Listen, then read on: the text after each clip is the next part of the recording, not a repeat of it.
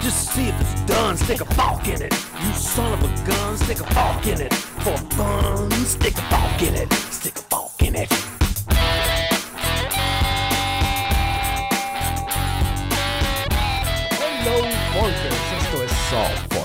El podcast que es padrino de flora, fauna y otras vainas. Este es el episodio 250, Velas en binario. Este es un cuento muy muy largo contado por Kaspersky. Yo era un harto ejecutivo de la banca y digamos que el gobierno de los Estados Unidos, para ser optimista, estaba en el baño estudiando filosofía cuando llegó el policía, un tipo bastante antipático que no le importa ni Europa ni nadie, pero no lo reconoció desde tan lejos y me robó mi Thunder, una pila gordita, cinco velas y un huequito, like a bitch. Son cosas que parecen tontería, pero este es el curioso caso del 23 de agosto de 2022. Yo, yo tengo que poner eso. Ok. Sí, sí, sí. Yo fui un arte ejecutivo de la banca. Hace 15 años, no. Bueno, empecé, si quieres, cuando empecé, empecé en el 2003 a hacer un arte. Bueno, Bueno, 17, no en más, realidad, no, en realidad me harté. No, pero el primer año fue bueno. ¿Y cuántos me harté años como en el duraste? 2005. Eh, hasta el 2014. 11 años. Uh. Wow. O sea que estuviste básicamente como nueve años haciendo algo que no te gustaba. Pero no es que no me gustaba, porque tenía cosas chéveres. Pero la parte de la banca en sí eh, es una ladilla. Tecnológicamente hablando, es una ladilla. Hicimos otras cosas porque yo era, yo era el, el vicepresidente de tecnología de un grupo que tenía carros, tenía eh, transporte de valores, casa de bolsa. Eh, no, porque nunca me hacían caso. Entonces perdieron plata. Que eso es lo que te harta, ¿no? O sea, al final lo que tú dices, el- yo empecé en un banco, por ejemplo, me acuerdo clarito que en la primera, mi segunda semana, me llamaron a una reunión, si tenía tiempo, para ir a una reunión donde me iban a enseñar el edificio al que nos íbamos a mudar, ¿no? Y estamos viendo el edificio en plano y me están explicando, por, era era un poco para explicarme la filosofía del banco y no sé qué, que estuvo chéverísimo, ¿no? Y entonces me dice que, bueno, que vamos a recibir a los clientes con vale parking y no sé qué, y, y, mm, protocolo y broma, y lo vamos a subir a una oficina súper lujosa, etcétera, ¿no? Y entonces cuando yo veo la circulación del vale parking, dije, dije no tiene sentido, pues la calle viene para acá, te está saliendo y entonces tienes que dar la vuelta a la cuadra con el cuadro para llegar al estacionamiento, porque el estacionamiento está al lado equivocado. Oh y entonces les propuse que pusieran la flecha del otro lado, de manera que la gente siguiera la segunda entrada, y entonces ahora el estacionamiento estaba ahí mismo. Y cambiaron la construcción por eso. Entonces uno se siente así como, en dos semanas ya hice una contribución, ¿no? Y eso dejó de pasar, nada- por lo que veo. A mí- a mí- no, eso, eso lo hicieron. O sea, eh, eh, No, lo que pasa es pero que yo, dejó de pasar que te primer- hicieran caso. Claro, en, en esto, el- mi primer banco se llamaba Eurobanco, que se convirtió en Inverunión, ¿no? Que estábamos en las Mercedes y se mudaron al Rosal. La Mercedes chéverísimo, pero ir a almorzar al mediodía, por cierto. Una nota, porque había un montón de restaurantes por ahí, ¿no? Eh, y todos tenían algo de menú, si abrían, tenían algo de menú ejecutivo, entonces estaba chévere. En el Rosal, menos. Había un par de lugares, pero no tanto. Eh, eh, y, y mientras estuve en Inverunión, eh, pues, pues fue chéverísimo. Y tanto así que me hicieron publicidad con los otros bancos y todos los presidentes de otros bancos, cantidad de presidentes de otros bancos privados, me empezaron a llamar para contratarme. Pero a mí en Inverunión me habían súper subido el sueldo. Estaba en una situación chéverísima. Hasta que el último presidente me llamó y me dijo que me iba a pagar en dólares y me dijo el monto. Y yo dije, bueno, tengo que consultarlo con mi esposa. El lunes te digo que sí. El lunes te digo que sí. Sea, sea, sea porque mi esposa estuvo de acuerdo, sea porque ya no tengo esposa. Pero el lunes Exacto. te digo que sí. No, no, pero es que, es que no tenía ningún sentido que nadie estuviera no de acuerdo con eso. Y ahí al principio me fue muy bien, entonces tenía ese salario en dólares, entonces en algún momento empezaron a decir que les daba miedo los ejecutivos cambiando dólares a bolívares todo el tiempo y bla, bla. Y entonces nos íbamos por un salario en bolívares y que yo inmediatamente pensé, me van a quitar una parte de los dólares para poner bolívares y yo no tengo ningún miedo en cambiar, que ladilla. No, no, me pusieron un sueldo en bolívares con el que podía vivir perfectamente en bolívares, ¿ok? O sea, ese sueldo hubiera sido suficiente, inclusive si Estefania no trabajara. ¿Ok? Y Estefania trabajaba Oh, wow. mucho, ¿ok? Y además eso tenía el sueldo en dólares, que era suficiente para vivir en cualquier parte de Estados Unidos. Pero me harté del trabajo igual. Estefania, the real girl man. Sí, cuando, cuando, es que cuando tú dices girl math, eso es lo que yo pienso. Estefania era la Claro, girl math para digo, mí. the o sea, real girl man. sí. Premio Polar. Muy bien, bueno, yo tengo updates. Este, pero primero, feliz cumpleaños, Alfredo. Sí, muchas feliz gracias, cumpleaños. muchas gracias. La, feliz la año, pasé. Jorge. Ah, bueno, sí, cuéntanos un poquito de tu cumple si quieres. No, Y la, hablamos pasé de- súper bien y puse fotos en Instagram. Eso es todo lo que voy a decir. Que es un gran logro si escucharon el episodio de la semana pasada. Sí. Lo de colocar fotos en Instagram. pues. Exacto, exacto. Ah, sí, Sí, es súper, súper difícil. De hecho, me di cuenta que en algunas se me olvidó apretar el botoncito y corté gente. Es porque tengo que apretar el botoncito para, para hacer la foto del tamaño correcto. Pero se me olvida. Ay, Claro. Sí, me llamó la atención que pusiste fue varios posts en vez de un carrusel. Y pensé que no había que opción no puedo. de carrusel. No había opción en- de carrusel, no hay opción de carrusel, no hay opción de múltiples fotos, no hay opción de historias a menos que la foto sea, ¿cómo se llama eso? Alargada, eso es portrait. No. sí, Vertical, portrait. sí. Eso es portrait, ¿no? Portrait, sí. Si, si la foto no es portrait, no se puede hacer story porque pone la foto y, y solo ves el centro, ¿no? que generalmente no es lo que quiere. Sí, me imaginé. Quien no escucha el episodio o tú no le hayas dicho que hiciste todos estos malabares con Instagram, entonces no va a entender tu conducta de la semana pasada. Eh, por cierto, una cosa más del feliz año, Jorge, que y tú dices, la semana pasada lo dije, ¿no? Que me pasé a web en Instagram y en Facebook.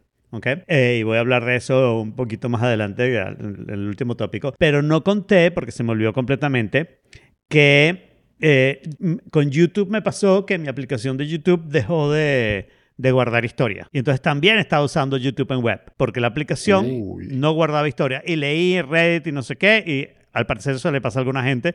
El día de mi cumpleaños mi aplicación se arregló y regresé a la aplicación de YouTube, que es muchísimo mejor que el web, como en todo, pero en YouTube me importa Claro. menos porque pago por no tener publicidad.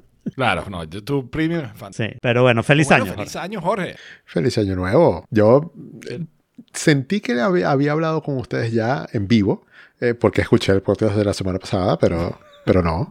No, o sea, la parte, Claro. donde, la parte con la Eh. que tú respondías, nosotros no la escuchamos. Claro, para, para Jorge eso es más o menos normal, como, como él es el que habla menos, sintió que era un episodio normal, pues. Pero yo soy el que habla menos por una razón. Y es porque ustedes no dejan hablar. mucho, está bien. Claro. Eso lo- yo lo admito completamente. Lo que estoy diciendo es que lo si yo oigo... completo, pero estoy tratando de mejorar. Sí, yo no. Si yo oigo el podcast, si yo oigo el podcast, siento que al podcast le falta algo, pues, o sea, obvio. Si oigo el podcast cuando yo no estoy. Bueno.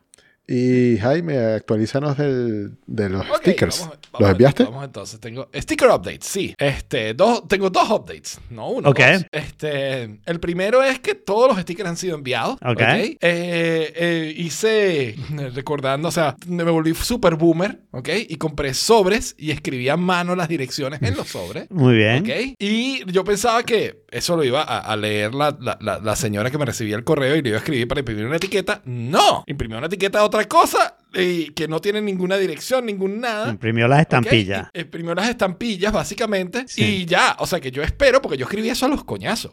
Si yo está muy mal escrito, yo no sé si lo recibamos. Se entiendan. Este, Sari les puso sticker a los sobres de Navidad especiales. Ok.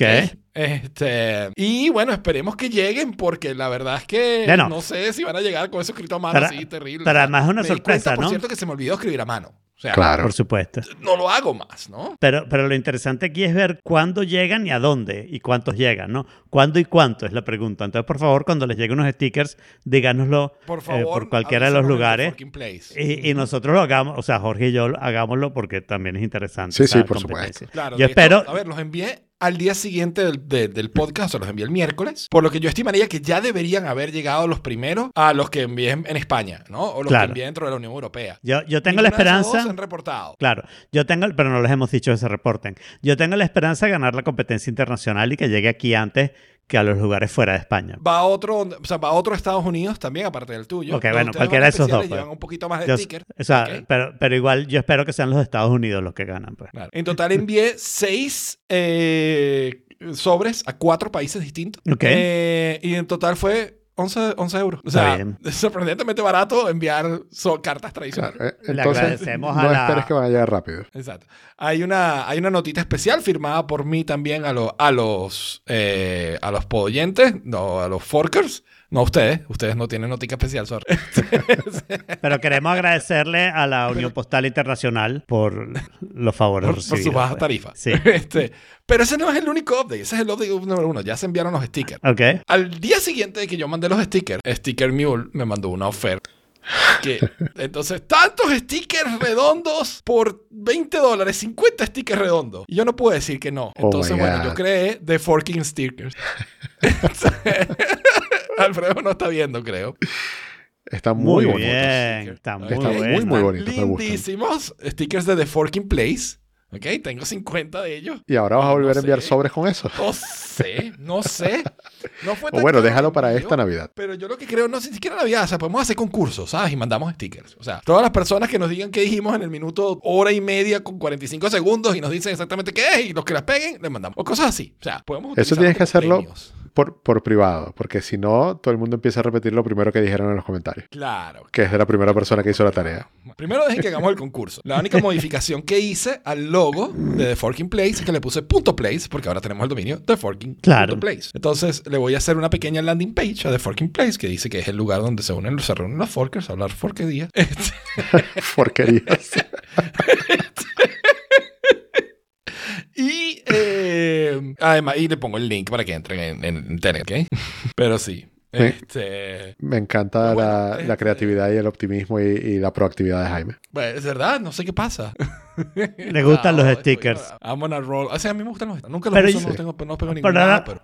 ahora me surgió una duda de Forking.place no te llevaba directamente al, al grupo. Sí, también. Ahorita, ahorita te lleva directamente a Telegram. Y entonces Pero ahora te va a o Porque es que yo pensaba hacer un proyecto de marketing de guerrilla y pegar esto en cuanto, en cuanto poste hubiera en la ciudad. También, Ok. por lo menos la mitad de ellos. Entonces, claro, el que entra ahí y de repente entra un grupo de Telegram es como, ¿qué coño hago yo aquí? ¿No? Entonces Ah. a hacer una landing page que explicara, bueno, esto es el podcast tal y si te metes aquí te puedes entrar y... Deberías explicar Cuando también entre- cómo pasar el captcha. Cuando entre algún inspector de la municipalidad a Telegram, Ajá. ya sabemos que vas a tener una multa Ah, si me consigue. ¿Por qué multa? Pa- por los tickets stickers. pegados. por andar pegando Pero hay lugares donde está permitido, ¿no? Yo pensaba pegar eso donde vieras otros stickers. Claro. Otros stickers pongo ahí. No, hay lugares donde está permitido. Claro, que primero los encuentren a ellos Claro. y después vayan por ti. Está bien. En realidad, primero encuentran el que está más arriba, ¿no? Porque los otros están Bueno, tapados. pero, pero- E- Eso de, de pegar stickers donde hay otros stickers me hace recordar algo que nunca se me olvida que yo viví con mi papá en la Copa América que estuvo en Venezuela y que nosotros fuimos a uno de los juegos. Nosotros habíamos comprado entradas, las entradas estaban numeradas y cuando llegamos a nuestro puesto, eh, había alguien sentado en nuestro puesto. Y mi papá no le dijo nada, sino que se sentó en otro puesto. Y yo le pregunto a mi papá, pero ¿por qué no le dijiste nada si esos son nuestros puestos? Y me dice, bueno, porque si le digo, entonces él tiene que buscar a quien a quien está usando sus puestos y quien está usando sus puestos y así sucesivamente. Y eh, eso es imposible. Y cuando llegó el, el policía, o sea, o, o el policía no, como que la, la gente de organización, eh, o sea, a quien le estaban reclamando, le, le dijo al, al guardia o a quien sea, eh, mira, busca a quien está en mi silla y sácalo para que yo me vaya a sentar allá. Y esa persona te va a decir que busques a los que están en su silla y así sucesivamente y obviamente no pasó nada. Ok. Ya va. Eh, Tengo dos preguntas. ¿En qué Una, país fue eso? O sea, no, En Venezuela. No, no entiendo nada de lo que Ah, pasó en no Venezuela, en. Venezuela. O sea, en Venezuela un Pero policía ¿cómo vino a tratar de arreglar un problema. Ah, porque si tú vas a pegar un sticker en donde hay otros stickers y el, Ah, el el municipal puesto. y el inspector municipal te va a buscar a ti, también tiene que buscar a los demás. Claro. Eso no es verdad, Jorge. Ese- El director Bueno, municipal solo te tiene que es buscar verdad, así, claro, claro, claro. El caso de, lo otro sí es verdad, sí es verdad porque el- no es un policía el que lo hace, es un usher. Y entonces tiene que sentar Bueno, a todo el mundo en sus puestos y averiguar al final si hay alguien coleado. Que es la razón por la Aunque que tú quieres que quizás- la. Quizás en Venezuela era un militar y no un policía. Sí, claro. Y no un usher. sí. No, seguro un usher no era. Digo, pues tendría un nombre en La- español. La, la la semana pasada habían elementos en las notas. Elementos que no eran foráneos. Ni ni míos. ¿ok? Entonces, Sí, sí, sí. asumimos, Jorge, que son tuyos. Y entonces los Sí, dejé ah. allí como una interrogación para saber si. Ahí les cuento. Yo, yo he hablado muchas veces en este podcast sobre el MacBook Keyboard Litigation Settlement, en donde se supone que nosotros estamos esperando alrededor de 160 dólares o 165, algo así, eh, por nuestros teclados, mariposa, bla, bla, etc.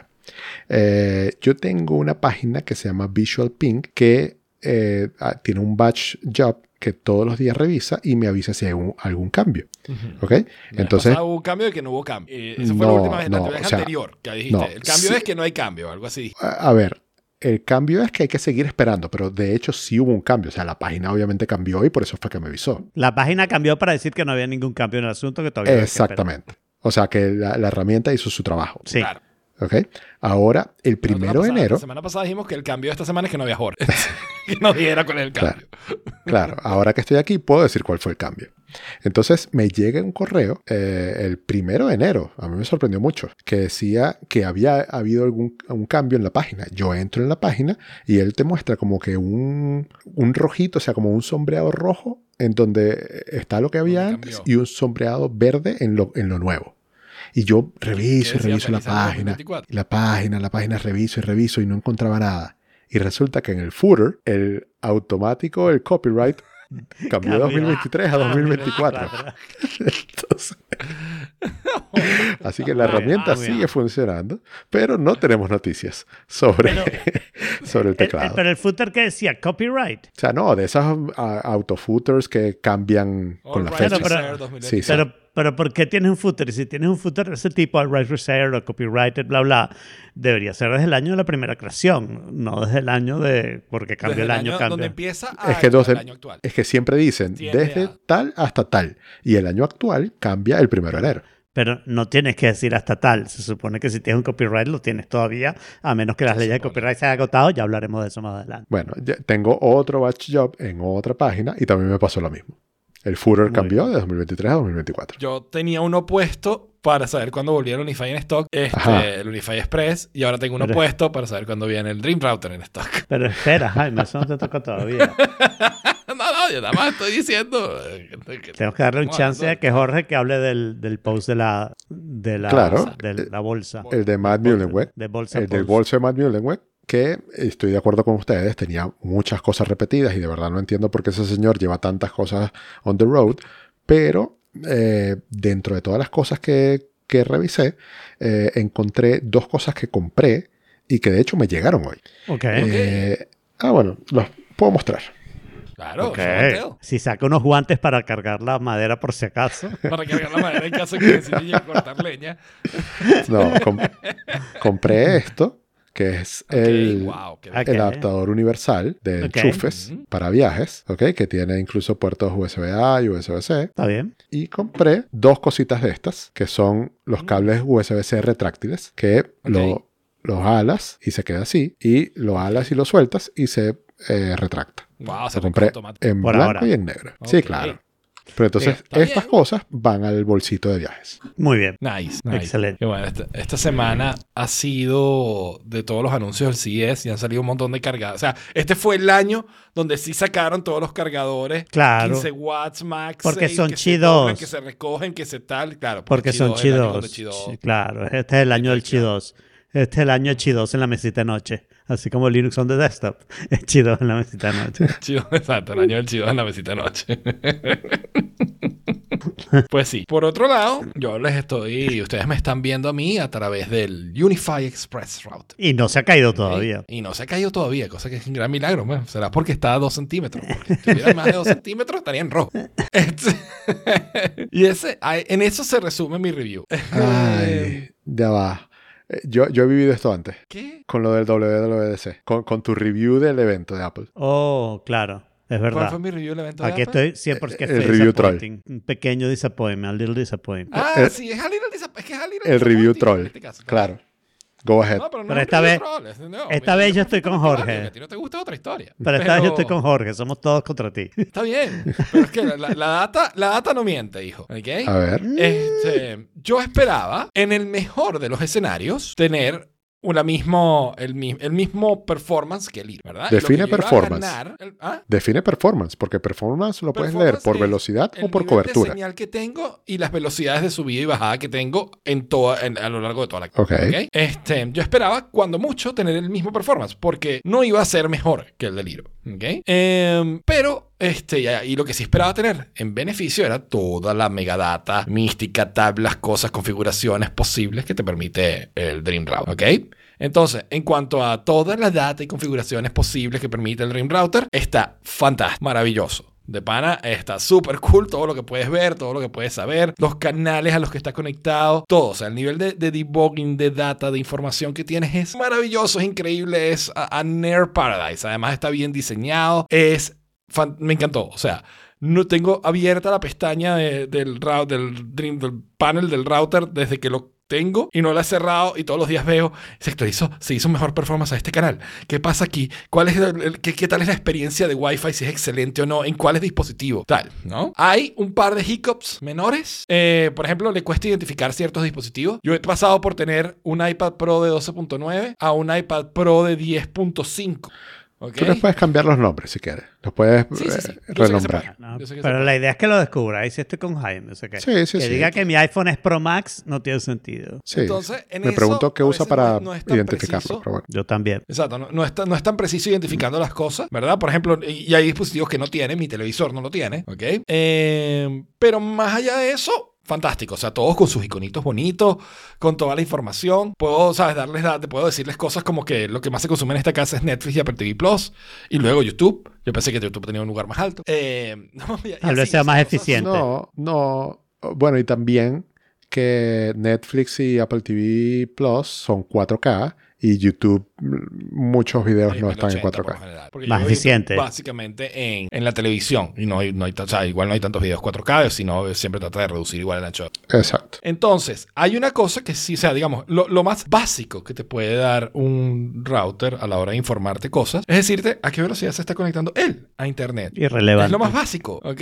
Y no lo, no, no, no lo hace. Este no lo hace. Porque es irrelevante. No es irrelevante. Es perfectamente quieres saber- irrelevante. Ustedes tienen un problema con sus conexiones y la velocidad de sus conexiones y no sé qué, que no tiene sentido porque lo están usando mal. De cajón que la conexión de tu router a, a tu proveedor va a ser buena. Obvio, si no tu proveedor es una porquería y lo puedes detectar si tu proveedor tiene un speed test, lo puedes probar cuantas veces quieras. Esa conexión es buena. Claro, pero tienes que conectarlo directo. La idea es que, ¿sabes? Para saber cuál es tu velocidad. Al- No, al- es que tú crees, es que tú crees que tu aparato Wi-Fi te va a hacer una conexión más pobre y no vas a poder detectar si tu proveedor te está dando todo. Eh, si te conectas a tu proveedor, tu proveedor siempre te debería decir la velocidad que tienes, inclusive si lo tiene que fake it, porque no tiene ningún sentido que te dé otra respuesta. Él sabe cuál es tu Mm, no conexión sé. y debería dártelo. O sea, ¿qué, qué vas a hacer? Mm. No, pero por ejemplo, por ejemplo, con el Liro, ¿ok? Que el Liro tiene eso por defecto. Ajá. Tú le dices, que, que tú le dices qué servidor se conecta. no. eh, Ah, en el Liro ah, no. ¿y cómo lo No. sabes? No. Entonces él se está conectando a algún servidor y te está contestando un número. O sea, el Google Wi-Fi, Claro. el Google Wi-Fi no se estaba conectado a tu proveedor, se estaba conectando al lado, probablemente de Google.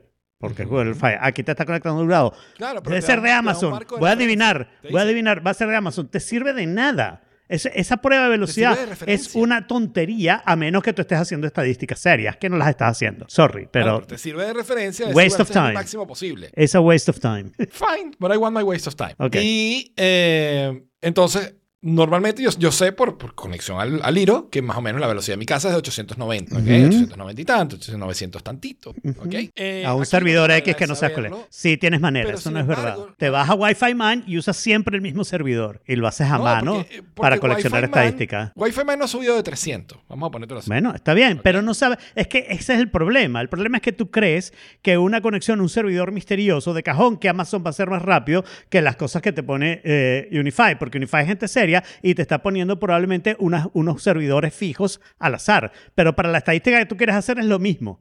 Mientras tú tengas más o menos la misma velocidad, nada en el medio entre tú y ese servidor está cambiando. Bien. Pero sí está cambiando. Está el router y su, y su velocidad de transmisión. El router no hace mayor diferencia en el dispositivo porque esa velocidad es muchísimo más grande que los problemas que te vas a encontrar en la ruta. Y yo voy a decir eso hasta que ustedes se cansen. Claro que sí. Uf, totalmente. Bueno, pero fíjate, o sea, eh, ahí es donde está el punto. Cuando Ujú. el Liro me marca 800 y pico siempre. A un servidor de conecto Amazon. A un servidor de Amazon, fine. Bueno, ajá. Cuando yo me conecto a cualquier speed test desde mi teléfono, hay una pérdida. Está 500, está 400. No hay una pérdida, es que 600. coño, no hay una pérdida, el servidor es distinto. Eso es así como que tú me digas a mí, ¿ok?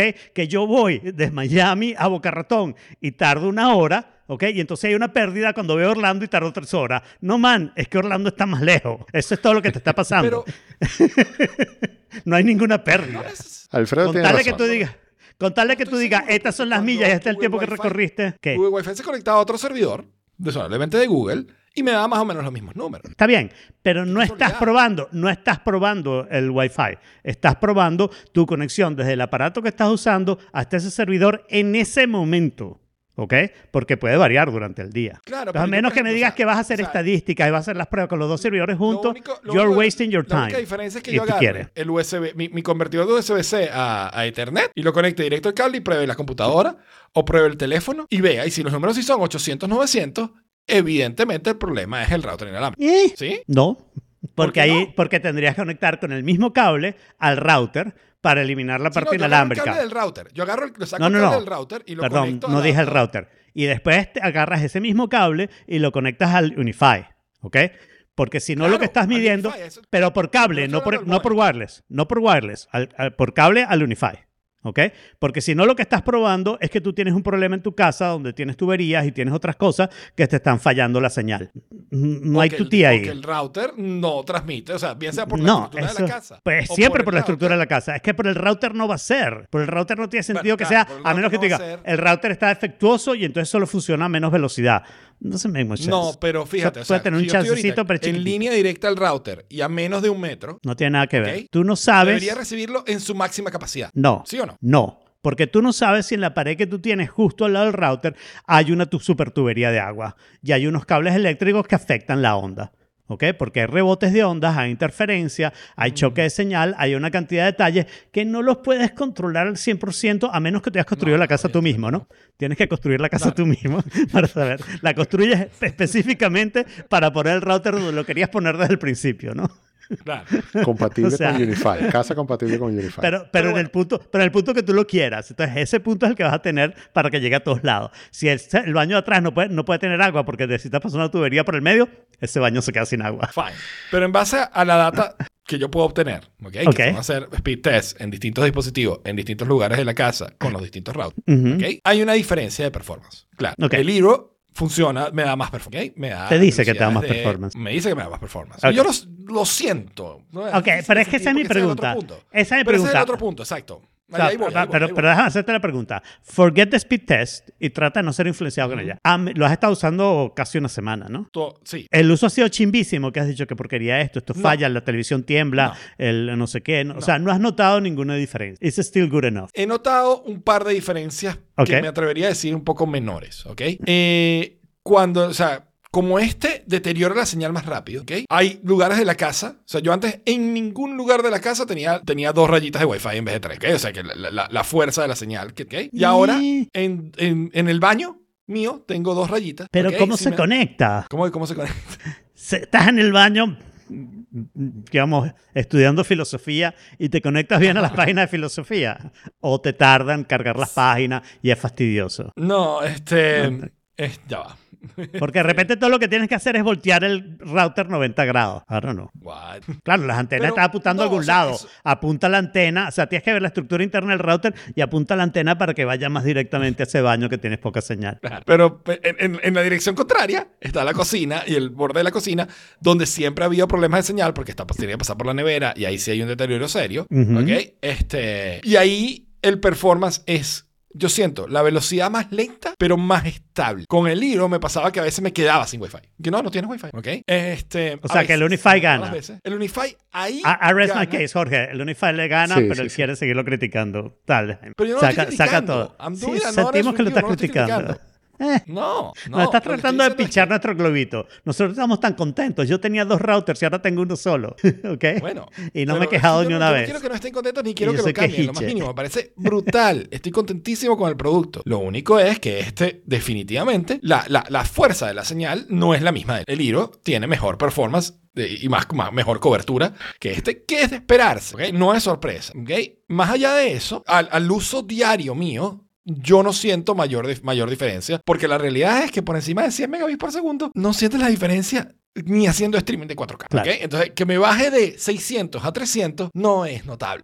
Pero igual y- te vas a comprar el. Dream Router. Igual no lo sé, no lo sé. Primero deja que llegue en stock y después hablar. Como, como preanunciaste antes Pero, que estabas oh. chequeando si estaba en stock. Bueno, estoy chequeando que esté en stock. Ahí- Deja hablar a Jorge que nunca habla y este año no le he dicho nada. Mira, tú sabes que tú puedes, tinkereando las opciones, puedes ajustar el transmit power, que en tu caso puede... Ah, ok, ok.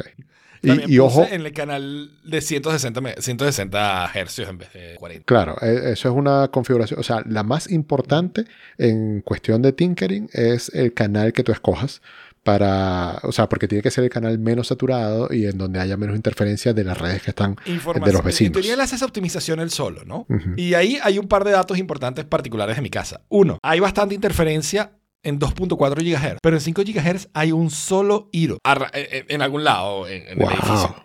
¿Qué le pasa De a resto no hay nada en 5 GHz. Está pelado. Ah, o sea, entonces, y como casi todos Ah, eso es soñado. uso diario son de 5 Yo, GHz. yo me mudaría de edificio. No. Tus vecinos son unos viejos. Yo Claro, sé, tienes puros son unos viejos. No solo son unos viejos, si me pregunté es si las telefónicas son unas viejas. También, claro. Y, eh, no, bueno, no sé si ya terminaste, porque yo tengo un punto después. Voy, este. Este, ya va. Ah, ya veo. Ok, ya voy para allá. Eh, No, no, no, bueno, déjame ir yo primero. Claro, no, no, no, no, pero déjame terminar. eh. Ok. Yo creo que ya, o sea, en, en primeras impresiones es un espectáculo. O sea, primero me encanta la, la- la pantallita con el gráfico mostrando toda la data, todos los clientes conectados. Me- de- de- o sea, lo que puedes hacer en estadísticas, en configuraciones, en cosas, es una maravilla. El aparatico me encanta. Estoy contentísimo. He pasado toda la semana, no he hecho sino ver y ver y ver y ver y ver el performance de las cosas, ¿no? Pero es un poco la maldición de, de ponerle el porcentaje de la batería del teléfono visible. Estás todo el día preocupado por la batería del teléfono. Si no le pones el porcentaje, no te enteras y te, ah, you're fine, you're living life, ¿no? Esto es un poquito así, o sea, tienes tanta data y tanta cosa que cuando algo se de repente se te baja, entonces, pero ¿por qué pasó eso? Déjame revisar. Y si no se conectó bien, y aquí por qué tal cosa. He hecho como cinco mapas de, de, de la casa. ¿Ok? Con realidad aumentada para poder ver la señal. Y a veces mejora y a veces empeora. Y es como, ¿por qué está pasando? Y- pero, pero es porque tengo acceso a eso, ¿no? Claro. Si no lo tuviera, que no lo tenía en el hilo hace dos, dos semanas, no, no, no estaría preocupado por eso, ¿no? Entonces, al final de la historia, el, el aparatico está haciendo su trabajo bien. Yo no estoy sufriendo de conexión en ningún lado de la casa, excepto en el lado donde he sufrido antes. Y en ese lado, por ejemplo, los dispositivos que están conectados ahí, que sorprendentemente son varios. Está la lavadora y está la, la, que la calefacción, la, ¿cómo se llama? El calentador. Eh, ambos han estado, se han mantenido conectados a 80 mbps, pero que no necesitan más. Claro. Este, se han mantenido conectados ahí, estable, sin perderse, sin caerse nunca, sin llorar, sin sufrir. Eso es lo único que pasa es una notificación que con un megabit eh, ya, ya la va a pasar igual. Que Sí. préndete, apágate. Sí, Préndete. Antes de dejarle la palabra otra vez a Jorge, te voy a hacer la pregunta más importante de todo esto. ¿Saraí ha tenido alguna queja? No, Saraí no ha tenido queja, ha hecho videollamadas, no me ha dicho ninguna queja más allá de porque coño está gastando tanta plata en router. Pero, ok, es comprensible. ¿Para qué estás comprando esto si no lo necesitamos? Pero yo le digo, bueno, ¿tú tienes cuántos Converse? Y ya. Este- Ya, dice que sí. ¿Has tenido algún problema de performance ahora? Bueno, probablemente Ah, es eso, es eso, que la privacidad. Que t- que Ah, la privacidad. Sí, claro. Claro, porque ahora yo puedo ver, la laptop de Saraí se conectó a tales y tales y tales y tales dominios, ¿no? Y ella quedó así como Oh. que, ¿what? ¿Por qué tú puedes ver todo eso? Y, y en el hilo no Yeah, podías verlo. No. Ah, pero porque no te da acceso. Pero digamos, en general, el que es dueño El del router. sabe. Claro, el hilo lo sabe. Lo que pasa es lo estaba viendo Amazon en vez de Jaime. Exacto, lo estaba viendo Amazon, no yo. Este, ahora lo veo yo, nada La más. privacidad, O algún privado. otro usuario que se conecte con mi login y password. Sí. Bueno, puedes crear login y password si quieres darle acceso a esa información a otro usuario. Claro. Pero sí, en eso, en eso ya tiene un punto, pero la realidad es que yo no estoy chequeando eso, ¿no? O sea, lo chequeo Pero- en, en los dispositivos, o sea, que tienen la Apple TV para ver que, que consumí más, o sea, pero, pero sí es una, o sea, sí hay un riesgo de privacidad y Pero privacidad, digamos, de nuevo. pero eso lo tienes con cualquier-. Eso lo tienes con cualquier router medio serio cualquier- que te dé logs. Eh, Tiene unos logs complicadísimos de leer y whatever. Necesitas una aplicación para meterle los logs. Claro, aquí te lo y presento no sé todo qué. lindísimo, Aquí lo y- tienes de una. O sea, si quieren ser un violador de privacidad como fácil, Unify es la respuesta para el router. Claro. Muy bien, Entonces, Jorge, cuéntame. entonces ¿puedo. Jaime? Bueno, porque yo quiero que aquí la gente sepa que yo estaba muy emocionado cuando yo les hablé de esto a ustedes, porque cuando vi la intención de los dos de comprarlos, yo dije, ok, entonces podemos hacer este, una de estas, eh, lo que yo llamé el triángulo de las VPNs, que aunque yo estoy clarísimo que ustedes no le sacan ningún provecho a tener un- una conexión, una posible salida por un servidor de Chile en, en sus vidas, porque me imagino que no necesitan hacer nada por estos lares, eh, on the other hand, yo sí puedo utilizar eh, la conexión de Estados Unidos y la conexión de España, básicamente sin ningún impacto. Sí, sí, podría, sin, sin ningún impacto, digamos, notable para ustedes.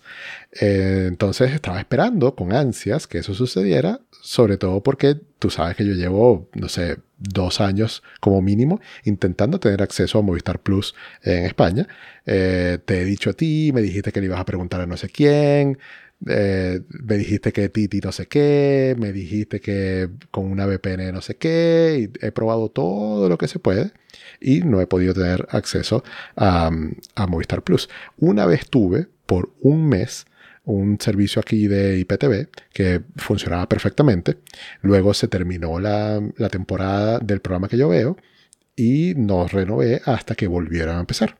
Cuando volvieron a empezar, renové y ya no servía la IPTV con Movistar Plus. Entonces me volví a quedar sin Movistar Plus. Y yo dije, bueno, ya Jaime le llegó. Activemos el, el- la VPN. Y Jaime dice algo así como, eh, claro, por eso. Eh, Jaime dice, no lo sé, déjame pensarlo. Hazme un... O sea, pero esto fue lo, lo- o sea, de las peores cosas de humillaciones que yo he recibido. Hazme, Por Dios. hazme un tutorial paso a paso. Paso a paso. No me lo pongas por Telegram. Pásamelo por un Google Docs o por no sé qué, ¿verdad? Ah, y Jorge, yo, Un solo link y no tuviera que se perdieran la conversación. y yo Perdón, lo Jorge. reviso. Ajá. Perdón, Jorge. Yo creo que hagas una comparación entre la reacción de Jaime y mi reacción. Ah, sí, sí, por Porque supuesto. esta prueba la hicimos tú y yo. Claro, cuando yo se lo dije a Alfredo, o sea, fue, fue más lo que yo me tardé revisando cómo eh, se, se hacía un servidor Claro. que lo que Alfredo se tardó en tenerlo listo y me pasó un usuario, una contraseña.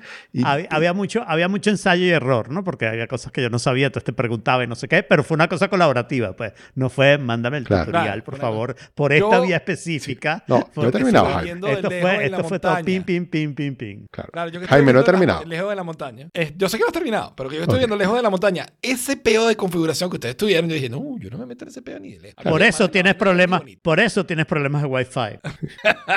Mira, mira, mira lo que él dice. Ese peo de configuración que ustedes tuvi- tuvieron. Y nos tardamos 30, 40 minutos en find out lo, lo que íbamos a hacer. Y de hecho, yo te dije, ya yo sé lo que hay que hacer y te lo puedo decir y lo haces muy rápido. Y tú te pusiste Claro. con, hazme un tutorial, no por Telegram, Sí, pásamelo tal, porque- tal, y, y me di a la tarea. Te hice un tutorial paso a paso con imágenes y me dijiste, No hacía falta Wow. las imágenes. me- dijiste, yo, yo lo veo, yo lo veo. No lo De critiques. De eso ha pasado una semana. Y hoy me estoy enterando de que tú has tenido toda la semana el- la página abierta del dashboard y, y Sí. que te la pasas viéndola todo el tiempo. Pero no ha tenido Sí. tiempo para dedicarle tres minutos a Pero hacer. cuando dijo, o sea, ¿en qué momento se trata de tener tiempo? Ah, bueno, por eso. Entonces, la- la- lo Pero- otro es, si no quieres, puedes decir que no quieres. Pero es que yo no decido si no quiero o si quiero. Ah, entonces lo que te has tardado es decidiendo. Es la Exacto, decisión. primero que quiero ver cómo es el performance del aparatico. Ajá, Ok, quiero ver que esté todo bien, que esté contento y tal. Y una vez que diga, ok, I'm fine, I'm settled. ok. Vamos a probar esta otra vaina. Ok, pero- he estado probando 20.000 otras configuraciones, Claro. he estado haciendo otras Pero cosas. eso y no me tiene si nada este que ver, si quito eso este no tiene canal, nada que Y ver. como yo sé- Si le pongo abajo. Como yo sé que eso es un argumento, te dije en la única vez que he insistido, en estos días te dije, Jaime, no sé si estás dispuesto a prestarme permanentemente tu conexión.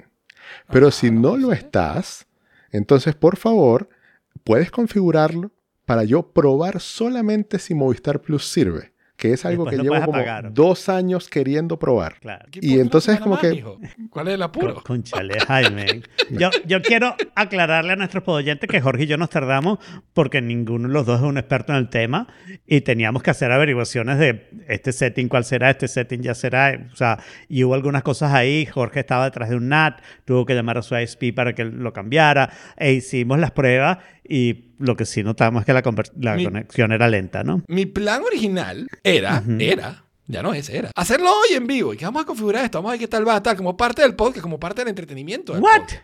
Porque no tenemos Pero nada que como hacer. este viene a reclamar like a bitch, ok, que yo no le he dado la vaina Pero, cuando él quiere. pero tiene toda la pues razón mira, y no hay a- ahora tiempo en el podcast. dispuesto. ¿Qué ladilla de podcast? Sí, sí, terrible idea. Si algún I think it's oyente, entertaining. si algún pod- esto no funciona, mételo aquí, hazlo que vaina, ¿qué coño? Hubiera si sido algún entretenido. oyente en España le puede hacer el favor a, a Jorge de crearle una VPN para que él pueda probar su Movistar, por favor, se lo agradecemos. Así no sea con Unify. Jorge acepta otras opciones de, de VPN. A todas estas. Solo pero quiere ¿qué probar. La, la VPN en España no te funcionó, ¿no? No, yo- a un servidor en España. Sí. El Private Internet Access tiene servidores en España, tiene uno en Madrid y uno en Valencia, y los probé los dos. Y te acuerdas que te pregunté que si cuando le dabas el botón de registrarse en Movistar Plus eh, te salía Forbidden o si te dejaba entrar. A mí me salía Ajá. Forbidden, a ti te dejaba No, a entrar. mí no. Lo- claro, lo que significa que ellos tienen de alguna manera, eh, traqueados esos- exacto, traqueados esos servidores Bueno, y bloqueados. Vamos a hacerlo, pero vamos a hacerlo ahora. It's fun. Mm, o sea, co- con, lo largo que está este episodio, tú crees que.? Bueno, está bien, es verdad, este episodio está largo, pero este, déjame yo calladito ir haciendo, porque lo tengo que hacer yo calladito a fin de cuentas, ¿no? Entonces, cuando ustedes se instalen a hablar alguna huevonada, yo me pongo y después te digo, Claro. mira, aquí está tu loguito. Como Jorge si está a hablar tanto, pues va a tener mucho Porque yo sí tengo un tutorial, sencillito, imagen, imagen, que me hizo Jorge tan bonito, ¿ok? Donde puedo hacerlo rápidamente, no me va a tardar 40 minutos en eso. Muy bien. Pero después Jorge tiene que hacer su parte también. Pero, pero el, entitle, el Beach Entitlement me lo quita, eso sí, por favor. Y tienes que pasar Sí, el fue a propósito. OPVP, A propósito. Bueno, mientras ustedes hacen me eso... cuentas de Double y cómo hiciste ese tutorial tan bueno. Es, eh, es una herramienta gratis. La descubrí en el colegio y es una locura. O sea, él, él se instala. eh, ¿Cómo se para llama? Que, para quien. Exacto, lo voy a decir. Double, Ah, ok. Double.so. D-U-E-B-B-L. D-U-B-B-L-E.so. Y lo que hace es instalar un. eh, y- o sea, una extensión en tu navegador. Y cuando le das grabar, él empieza a capturarte los clics y a tomar screenshots de ese momento y a encerrar en un circulito donde ¿Dónde le hiciste clic. Pues, Entonces, cuando le das stop, él te pone todos los clics que tú hiciste y eh, si por casualidad hiciste algunos clics de más, entonces puedes eliminar esos pasos y puedes ponerle título a cada foto, ponerle una descripción, ponerle un link a cada foto y compartirlo. Eh, incluso te graba un video y tú puedes eh, decidir si eh, hacer, o sea, dejar o no dejar el video. Ok, yo te iba a decir, eso, en vez de ser un screen recorder, era un screenshot recorder. pero, pero hace también screen recording. Sí, sí, sí. Eh, es excelente. Y es gratis. Muy Nice. bien. Excelente, excelente. Bueno, yo conseguí por fin la, la cerradura NFC HomeKit Compatible, que es absolutamente perfecta para mí. No la voy a comprar por dos razones que diré después, pero ahí está, se llama Level. ¿ok? Eh, sigue necesitando un aparatico aparte para conectarse a Wi-Fi. O sea, la cerradura sigue siendo solamente Bluetooth y necesitas ponerle un Connect para que se conecte Wi-Fi. Mm. Eso por un lado les permite vender solo la cerradura, pero creo que la razón principal es que si ven la cerradura es solo una cerradura. Toda la parte smart está dentro del sistema de la cerradura. O sea, por adentro lo que tienes na- nada más el perolito para pasar el pestillo y por afuera lo que tienes nada más el perolito para poner la llave, que es exactamente lo que yo quiero, ¿no? Eh, tengo, si quieren, casi 300 Y- razones para no comprarla. Claro, Ajá. tiene un motorcito adentro. Tiene un motorcito. Claro, el motorcito está todo, cuando lo ves, eso cabe todo en el espacio que tú tienes que meter, la parte en la puerta de la cerradura, pues. ¡Wow! Sí. Y batería, todo eso. Todo eso está O ahí. sea, no, no pareciera que tuvieras eh, un- No, una no. cerradura smart. Exacto, no te das cuenta de que tienes una cerradura smart hasta que la abres y la cierras mágicamente. Es es- la verdad que la veo súper bien y a la gente que he oído hablar de ella en YouTube y eso, tiene buenos reviews. Claro, alguna gente tuvo problemas instalarlo por cómo es la puerta y no sé qué, y es solamente USA, ¿no? Porque es la cerradura americana que hemos discutido aquí varias veces. Claro, deadbolts, qué. Eh, sí. Exacto, es, es solamente USA eh, la cerradura. Eh, el, el defecto que tiene es que es un poquito cara, pero eso era de esperarse, ¿no? Eh, que fuera cara. Y, y la otra cosa que me detiene, bueno, me detiene que ya tengo una cerradura que me funciona relativamente bien y la estaría cambiando por Safrisco y no es gratis. Pero la otra cosa es que algo que ustedes no han visto jamás es que la llave en mi apartamento es súper linda porque tiene forma de palmera. O sea, está, la llave es el tronco de la palmera y la, la parte donde agarras la llave son las hojitas de la palmera. Ah, claro. Entonces, yo, perder yo esa vi llave eso. Me daría un Sí lo poquito vi, de sí lo dolor. vi. Sí, te la enseñé específicamente. Sí, porque estoy orgulloso de ella. no la saco nunca, está metida en una gaveta porque tengo una cerradura smart que no necesita otra cosa. Pero mm, sí. Eh, creo no equivocarme, pero estoy seguro que la pila es una pila. Es la pila esta que no sé cómo se llama, pero que es como cortica y que tiene 3 vatios, creo que son. Una pila gordita así, más gordita que la y- pero como la mitad del tamaño. me, me asusté. Coño, sí, yo también. Pero ya me han oído hacer Además, yo eso, estoy ¿no? haciendo lo de Jorge, ¿vale? No pegues gritos así. Que, la- que- que las cosas que, no está- que están en mayúsculas hay que leerlas gritado. Yo creo que es así, ¿no? Eso lo aprendimos en internet, ¿no? Está bien, pero, pero, pero. Yo pienso que, que reventé el router con lo que estoy haciendo. ¿Qué? Si no estás haciendo nada. Muy bien, muy bien. Pero tú, tú dices que es HomeKit, porque estoy viendo la página y dice Google Home y Amazon Alexa. No, es, es HomeKit, es totalmente HomeKit y es NFC que la puedes abrir con, con el NFC del, del teléfono. Es totalmente HomeKit, sí. Con el NFC del iPhone. Sí. Porque el iPhone es muy picky con, con lo I NFC que permite. I know, pero esto lo están haciendo, se llama el Home Key, una cosa así. Eh, lo están permitiendo hacer y, y lo puedes hacer con eso. Y además de eso te dan fobs, puedes comprar otro fob. También puedes, tienes, puedes puedes tener la llavecita, la- el código por fuera, que a mí no me gusta, pero hay gente que le gusta. Eh, tiene todas las opciones. Está súper, súper completa. Y lo que quieren decir que es eh, eh, Alexa y no sé qué, eso es que se lo agregas a Alexa directamente. Pero mm, también eh, está en HomeKit. Ta- Tengo gente que lo ha instalado y que lo ha Ah, usado sí, sí, sí, sí. totalmente HomeKit. Sí, aquí estoy leyendo en, en los facts eh, y sí hace mención a HomeKit. Pero no sé, está raro porque en el homepage no decía. Bueno, porque hay un De asunto hecho, que yo no haces de un search por HomeKit en todo el home y no, no hay nada. Sí, hay, hay un asunto ahí que yo no termino de entender. Porque, digamos, el que tú le puedes decir a, a, a las señoras en el tubo que te abran, te cierren la puerta, es algo que la gente lo pone en distintos niveles de seguridad.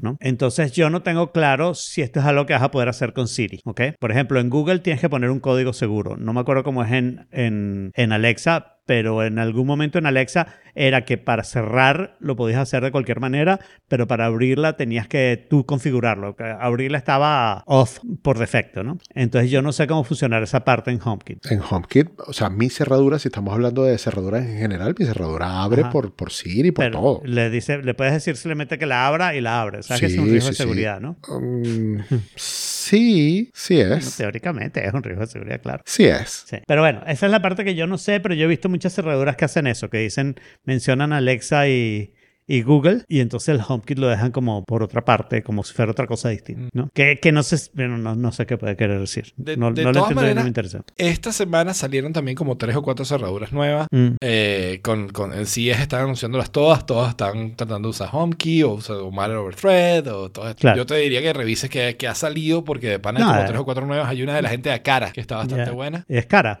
Ya, ya, ya, ya esta está perfecta. Ya esta está perfecta. Jaime, esta es mi cerradura ideal. Esta es la Son cerradura que yo 250 quiero. dólares, ¿no? Sí, pero bueno. Ya la compraste, ya todo. No, no la he comprado. No la he comprado porque cuesta 250 dólares y pierdo mi llave súper chévere. Pero, pero, ok, Pero, pa, ¿qué- no, pues, la llave la puedes colgar y poner en un cuadrito, that's fine. Pero no es Este- la llave de mi casa. No tengo la palmerita de Miami en la llave de mi casa. No importa, tiene la palmerita de Miami All Round. Yo no veo ninguna palmera. No ves ninguna palmera de tu apartamento, en serio. ¿Dónde invitaron a Nueva York? buena vista y no tiene ni una palmera, ¿no? Ni una palmera. De repente el edificio enfrente no la pone. No lo sé, no me he decidido, Jaime. Por ahora, dice no. No por ahora, pero al menos ya la conseguí. Está bien, bueno, está bien. Y entonces el siguiente enigma es mío. Tampoco mío. Oh, es mío. No lo reconocía desde tan lejos. Eh, la semana pasada eh, mencionamos algo.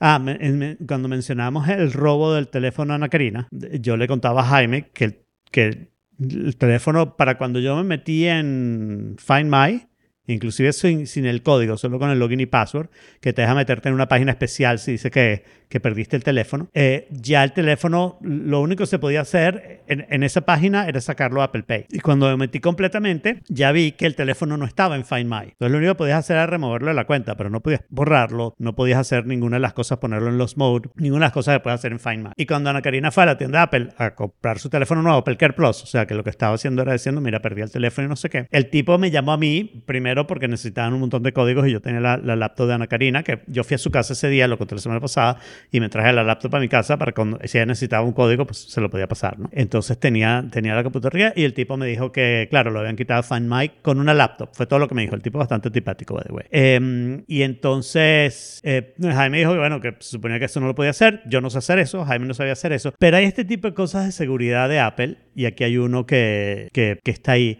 Esto es una manera de controlar remotamente absolutamente un, un iPhone. Eh, ya está arreglada y solo funciona de la 12 a la 16, ¿ok? Y, y lo descubrió esta gente de Kaspersky porque la gente trató de usar esto o lo usó para hackear teléfonos de gente que hace seguridad de iPhones, ¿no? Y entonces los Ok. tipos se pusieron a averiguar. Y es una cadena de zero days, empezando con iMessage. Entonces por iMessage te mandan algo que cuando lo abres abre una, una cosa eh, de Safari, pero que no ves. Y en esa cosa Safari usa un cambio de, del true type. ¿ok? Pero la clave para apoderarse de toda esa parte que está bloqueada, vamos a decir, para hacer, mm, este, ¿cómo se llama eso? Cuando de- desbloqueas el, el iPhone para instalarle programas de, de terceros. Jailbreak. El jailbreak. Para hacer la última parte del jailbreak, que lo haces todo en secreto sin que el usuario se dé cuenta. En este caso, lo único que hacían era instalar spyware, pero eh, tenían control de todo el, el- el iPhone completamente como si hubieran hecho jailbreak. El- el- esa última parte dependía de una cosa super weird, que probablemente lo voy a explicar mal, pero bueno, es lo que yo entendí del asunto, y es que para contactar a cosas de hardware externas, usas un I.O. que está en la memoria, en la memoria RAM. ¿ok? Ok. Y entonces eso solamente lo puede hacer el kernel que está en la parte protegida y con drivers que está en la parte protegida, y no sé qué, pero entraste ahí. Y resulta ser que lo único que tienes que saber para, para lograr hacer eso es averiguar los espacios de memoria donde lo tienes que hacer y tener una clave, un hash, un número al azar, pero que es uno por procesador, averiguar esa clave y con esa clave Ok. encriptas lo que mandas para que te lo acepte CIO. Y entonces estos tipos lo que hacen, como yo lo entendí, es que crean un- una parte de I.O. para hardware falso en un lugar de la memoria y usan esa clave para correr programas que hacen el resto del jailbreak. Porque esos programas tienen eh, propiedades de root y no sé qué, no sé qué. Y la pregunta fundamental aquí es, ¿cómo Carrizo descubrieron la clave de cada uno de esos operadores? Es una clave al azar. ¿Cómo hicieron? Es, es- es, eh, seguridad por, por oscuridad, ¿no? Claro, pero no tienes chance porque tardarías el resto de tu vida en hacerlo. Son, cla- son claves burde largas, ¿no? Eh, ¿cómo, cómo- cómo hicieron eso? ¿Cómo lo descubrieron? Esto es algo que Apple hizo a propósito para tener este acceso. Es un error, es algo que se quedó de betas, pero en cinco procesadores que se haya quedado de beta suena súper, súper weird, ¿no? Eh, y, y entonces ya este es un cuento muy, muy largo, contado por Kaspersky. Si les da flojera, váyanse a la edición de la semana pasada, o sea, no la que sale hoy, sino la que salió el martes pasado de Security Now, donde mm, Steve Gibson hace una explicación un poquito más sensata que yo creí entender, pues, hasta donde doy yo, pues. Pero yo como que confieso que estas cosas para mí son demasiado complicadas y yo no hallo por dónde entrarles ni siquiera. Sí, o sea, sí, a- a, mí me pasan de La, largo. la pre- la pregunta aquí es, ¿are we safe? No, o sea, ahorita sí. Ok. Pero no si tienes un, A- un, un teléfono con una 12, A12 a la 16 creo que es, ¿no? Puede ser que sea 15, pero A12 a 16 que no tenga la última actualización que salió en diciembre. Eh, La 17 whatever, Ok. punto whatever. Wow. Eh, Como o sea dice Sara, ¿y cómo nos cuidamos de eso? Sí, tienes que tener el teléfono actualizado, pero el problema no es, para mí, el problema no es, o sea, lo interesante para mí de esta noticia es cómo pasó eso que lo descubrieron y esto es a propósito de Apple o, o cómo es que tienen esa clave de hardware ahí y, y cómo funciona eso, porque hay mejores maneras de hacer esa parte. Eh, y segundo es... Nosotros al fin y al cabo estamos súper metidos en el mundo de Apple y leemos noticias de estas revistas técnicas y no sé qué, que es verdad que la mayoría son una basura, pero esto incluye Ars Technica y Slashdot, donde publican de todo. Yo supone que estoy suscrito al RCS y si hubiera leído mm, seguridad de Apple, bla, bla, creo que al menos me hubiera fijado, o sea, el título. Yo no sabía nada de esto hasta que Steve Gibson empezó a hablar en su episodio y yo. ¿Qué? ¿Qué? ¿Cómo? Y entonces, bueno, fui al artículo y me lo leí un poquito por encima para ponerlo por acá y, y decirlo. Y mi problema es, como esto puede haber 15 más, que simplemente Steve Gibson no lo ha encontrado tampoco, pues, o sea, ¿no? Y entonces nosotros no las vemos, ¿no? Entonces no es tan seguro todo el asunto de, del iPhone y no sé qué y, y- y todo eso, ¿no? Es Bueno, simplemente que uno no está riesgo de enterado. seguridad en todo, ¿no? O Claro, sea, pero digo, pero que haya un riesgo de seguridad que venga de esto, que venga de algo que, o, o sea, las opciones son, o se lo metieron en el hardware de Apple los chinos que hacen el iPhone, ¿ok? O lo hizo Apple a propósito por alguna razón que no entendemos, o se lo mandó a hacer, digamos que el gobierno de Estados Unidos, para ser optimista, ¿no? el gobierno de Estados Unidos se lo mandó a hacer para ellos hacer algo nefasto y no sé qué, y poder montar eh, spyware en los teléfonos de la gente interesante, ¿no? No, y, lo, y lo malo es que con todo esto todavía no ha salido ninguna noticia que diga, oye, ¿qué pasó esto? Y algún reclamo a Apple a decirle, miren, tienen alguna explicación, por favor. Pero bueno, habrá que, habrá que ver si sale algo. Pero creo, pues este tipo de cosas se manejan como muy bajo. By the way, el, el link que está en las notas no me abre. No sé si seré yo. Sí, a mí tampoco. Ok. O, o será que Apple los amenazó. In- incluso, Bueno, o sea, es un error los completo. aliens- como los aliens de Miami. wow, lo tumbaron. Lo tumbaron, o sea, no, no es eh, 404, es simplemente que no conecta ese dominio. Ujú, Wow. ujú. Teoría conspirativa aquí, eh, coming up live.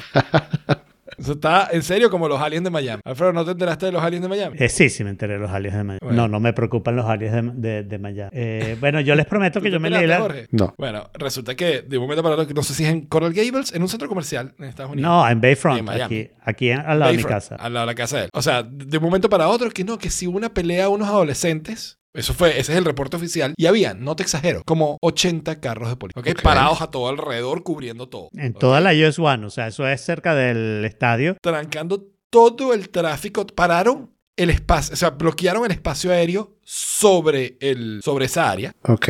¿Ok? Los aviones tuvieron que desviarse un poquito para poder aterrizar. Y una pelea de unos adolescentes. Hay un montón de reportes de gente diciendo hay unos seres burda extraños ¿What? como de seis pies caminando por aquí y no entendemos qué pasa y tal. Sí, entonces, pero no hay ni un video, ¿ok? Y está, por ejemplo, vi un video de un tipo que llama al papá que supuestamente est- está lanzándose a sheriff en Miami y el papá le dice, I can talk about that. No, pero papá, pero no me puedo... I can talk about that. I can talk about that. O sea, man, no sé, o sea, hay un video por ahí medio movido de eso que puede ser súper editado. Claro. De una especie de araña, bicho así caminando. ¿Ok? Y es como, ¿what? Pero, o sea, está está súper chévere, está súper O sea, hasta Wally puede hacer un video de eso ahorita. Exacto, exacto. Dali, pero ok. Dale, dale, exacto. pero, pero, man, o sea, sí, está bueno, está bueno el cuento. Métete en Strange Earth en Reddit, el subreddit de Strange Earth. Uh, alto teoría conspirativa, todo, todo está pasando ahí. este, pero yo les tengo otro curioso caso. Ya, antes de que vayas al curioso caso que me interesa mucho, eh, estoy tratando de cambiar, pero no lo logro, el, ese link que puse ahí por un link, pero pueden usar archive.ph para leer el Y artículo. está disponible. Y aparece, sí, pero no logro por alguna razón hacer paste aquí. Si quieres pegarlo en Telegram y yo lo, yo lo actualizo. Exacto, lo ponemos nosotros. Lo voy a poner en Bueno, The el Forking curioso Place. caso del ¿ok? 23 de agosto de 2022, ¿ok? Ocurrió hoy, ayer, ayer. Creo que es ayer o es hoy. No sé. Puede haber sido ayer. Creo que fue ayer. El curioso caso del 23 de agosto de 2022 ocurrió ayer. Eh, de repente me escribe Sari y que mi computadora no tiene la fecha correcta. Y yo, ¿qué? Ah, sí lo vi. Yo Y entonces, en Instagram. Entonces, llega, nos mete, o sea, se mete a revisar y yo, bueno, activa y desactiva lo de la broma automática. 23 de agosto de 2020. ¿What? ¿Qué coño? ¿Cómo que va a ser 23 de agosto de 2022? ¿Qué estás hablando? Y entonces, nada, o sea, activa, desactiva, nada. Wow. Empiezo, empiezo yo a investigar en internet y resulta que hay un bug de Sonoma que está teniendo problemas o no sé, o hay, o sea, hay varias gente reportando en foros de Apple eh, que se le cambia la fecha a 2020, a tal, y que no hay manera que, que o sea, What? la puedes poner manual, ¿ok? Pero no la puedes, si la pones automática, ¡pah! va para atrás otra vez, no importa que la cambie. Entonces consigo un par de soluciones, un par de comandos de terminal. El primer comando de terminal dice así como, básicamente es como resetea y conéctate a time.apple.com. Y ahí la actualiza, pero te esperas dos minutos y vuelve otra vez. 23 de agosto de 2022. ¿Y cuál es la solución? Entonces, la solución termina, tienes que terminar borrando un archivo de sistema, ¿ok? Tienes que borrar el, en, en, en pro- ¿dónde es? ¿cómo, cómo es que es? Verga, el, el URL es rarísimo, dame un segundo. Barra Este, private, barra library, barra. barra private, exactamente. O sea, private var db time com.apple.time.plist. Un archivo plist que por alguna razón está, está roto, pero, o sea, en, en, en private var, o sea, no es, no, es en tu, no es en tu carpeta de usuario, es deep down in the system. Entonces tienes que hacer un sudo que se vuele los permisos además, o sea, un remove con menos F para poder borrar el archivo para que Apple lo vuelva a crear y entonces ahí sí se arregla el bug. Wow. Pero, Está interesting. muy ¿Tienes que eso. reiniciar? ¿Tienes que reiniciar para que se arregle? ¿O basta con.? Nosotros, nos, sí, yo le dije, yo le dije a Sari que reiniciara. Además, ella no había actualizado a la última versión de Sonoma. Tenía 14.1.2 y no .2.1. Y después hizo la actualización y no ha vuelto a pasar el problema. Pero primero hicimos este, eje- ejecutar el comando este de borrar el archivo, el time.up. Ok. Pero súper, súper random, o sea. Wow. Y, y no había manera. De hecho, de hecho, le dije, bueno, ok, cambia, porque tú puedes cambiar la source, el source de la- del, del servidor de, de, de Time. Y le pusimos el de Google, le pusimos el de Facebook. Nada. Claro, pero lo salva al mismo archivo, que, que lo lee a través de una base de datos. Claro, esa es la cosa, que, que no sé qué, va al o mismo sea, archivo y ese mismo archivo tendría, estaría Pero corrupto esos algo. Pelis desde no sé cuándo, Monterrey o algo así, los está leyendo a través de una base de datos. No son archivitos Unix que la cosa los lee ya, sino que toda la lectura Ok. es tra- a través de una base de datos que está ahí manejando todo el sistema operativo. Mm. Y entonces ahí puede haber las por eso que al complicaciones, sí. borrarlo no hacía mayor cosa. O sea, Claro. que hubo que borrarlo como salvajemente para poder. Sí, tienes, tienes que borrar el archivo para que la base de datos se dé cuenta que tiene que volverlo a crear. Claro, pues. Pero al, al intentar borrar el archivo le decía que no tenía permisos. Ese Claro, problema. no tienes permiso. No tienes permiso. Esa parte de la computadora, cuando dice private, ese es el asunto que Sara eh, tiene que entender. Cuando Apple dice private, esa parte no es tuya. la privacidad, Apple eh, soporta la privacidad, pero la privacidad no es la tuya, es la de Apple. Claro. Y lo que dice Sari en, la- en el chat es que la computadora le colapsó completa. Claro, ¿no? Le claro. colapsó completa porque las licencias no tenían las fechas correctas. entonces todo Claro, lo que por era supuesto, Adobe, por supuesto. sí. todo lo que era Bueno, Microsoft. Inclusive ¿sabes? SSL podría tener problemas con eso, porque Claro, estás conectándote a, servidores que no tienen la fecha del servidor es inválida. Pues. Bárbaro. Bárbaro. Sí, impresionante. Este, pero bueno, nada, lo siguiente realmente es una mención muy Oh. tonta porque esto es lo nuevo, esto es lo mismo de que fue noticia y después no fue noticia porque se anuló. Pero ya volvió a ser noticia. ¿Otra vez? Sí, ahora te cuento. Cuenta la historia Ok. y yo cuento el remate final. la historia, la historia es sencillita. Este, YouTube eh, decidió desmonetizar un video que subió la semana pasada. Yo puse un video de Steamboat Willie y estoy Ajá. diciendo, no estoy haciendo nada ilegal al hacer esto. Pero YouTube recibió un copyright complaint y decidió desmonetizar el video. Y es como que, ¿what? Pero a unos días después salió la noticia de que Disney había Claro. retirado el copyright claim. Sí, o sea, que lo que había pasado es que había sido nuestros copyright automáticos y lo que nadie había hecho era el primero de enero borrar a Steam Willy de los copyright automáticos. Pues eso suena muy razonable hasta que te enteras que ahora recibió otro demonetization porque reclamaron que la música sigue estando en copyright. o sea, el dibujito, ok. O sea, hay que verlo pero como el Charlie Chaplin. sonido, pero el sonido, ese no ha salido de copyright. Porque ahí hay canciones y no sé qué, la música es distinto a, a- a otras propiedades intelectuales. Entonces, Uh, dale. la música no caduca, pero entonces, ¿qué Bueno, es eh, lo que es, caducó? es diferente, es diferente, porque el, el asunto es que tú tienes, o sea, hay cosas que dependen de, la, de cuando se muere el creador, y es no sé cuántos años después de la muerte del creador. Entonces tú puedes tener un video que tiene una música, pero el tipo de la música se murió después del que el, que el tipo que, que hizo el dibujito, pues. Y entonces tienes Claro. años distintos para una cosa y para la otra. Ah, claro. Wow, wow. Qué, qué chimbo. Entonces, bueno, nada, entonces al parecer sí tenían derecho, o sea, si lo, si lo subes en mute, sí, o con otro audio, con ese audio. Exacto. Puedes poner a alguien haciendo un Pero cover, bueno. Hacer, hacer covers es válido, pero... Claro, hacer covers vale. Bueno, medio válido. En YouTube todavía te ponen copyright claim porque dicen no, le estás tocando demasiado igualito. Hasta cuando yo lo hago, imagínense. Pues bueno, Alfredo, Sí. tenemos novedades sobre la MacBook Air. Pues no muchas. Yo la semana pasada conté este cuento. Pasó esto, llegó la MacBook Air, dijeron que estaba perdida y me, hicieron, me dijeron que yo había requested a refund, ¿no? Eh, cuando el, el, el refund decía que yo tenía que devolver la computadora en enero 4, que fue el viernes pasado, ¿no? ¿Jueves pasado? Jueves pasado. Que yo el jueves tenía que devolver la computadora. Yo no la devolví. La computadora está en Argentina felizmente con su dueña. Y yo digo, bueno, ¿y ahora qué pasa? Y lo que pasó de jueves a viernes es que a mí me dice, por un lado, que el refund is pending. A mí me regresaron todo mi dinero.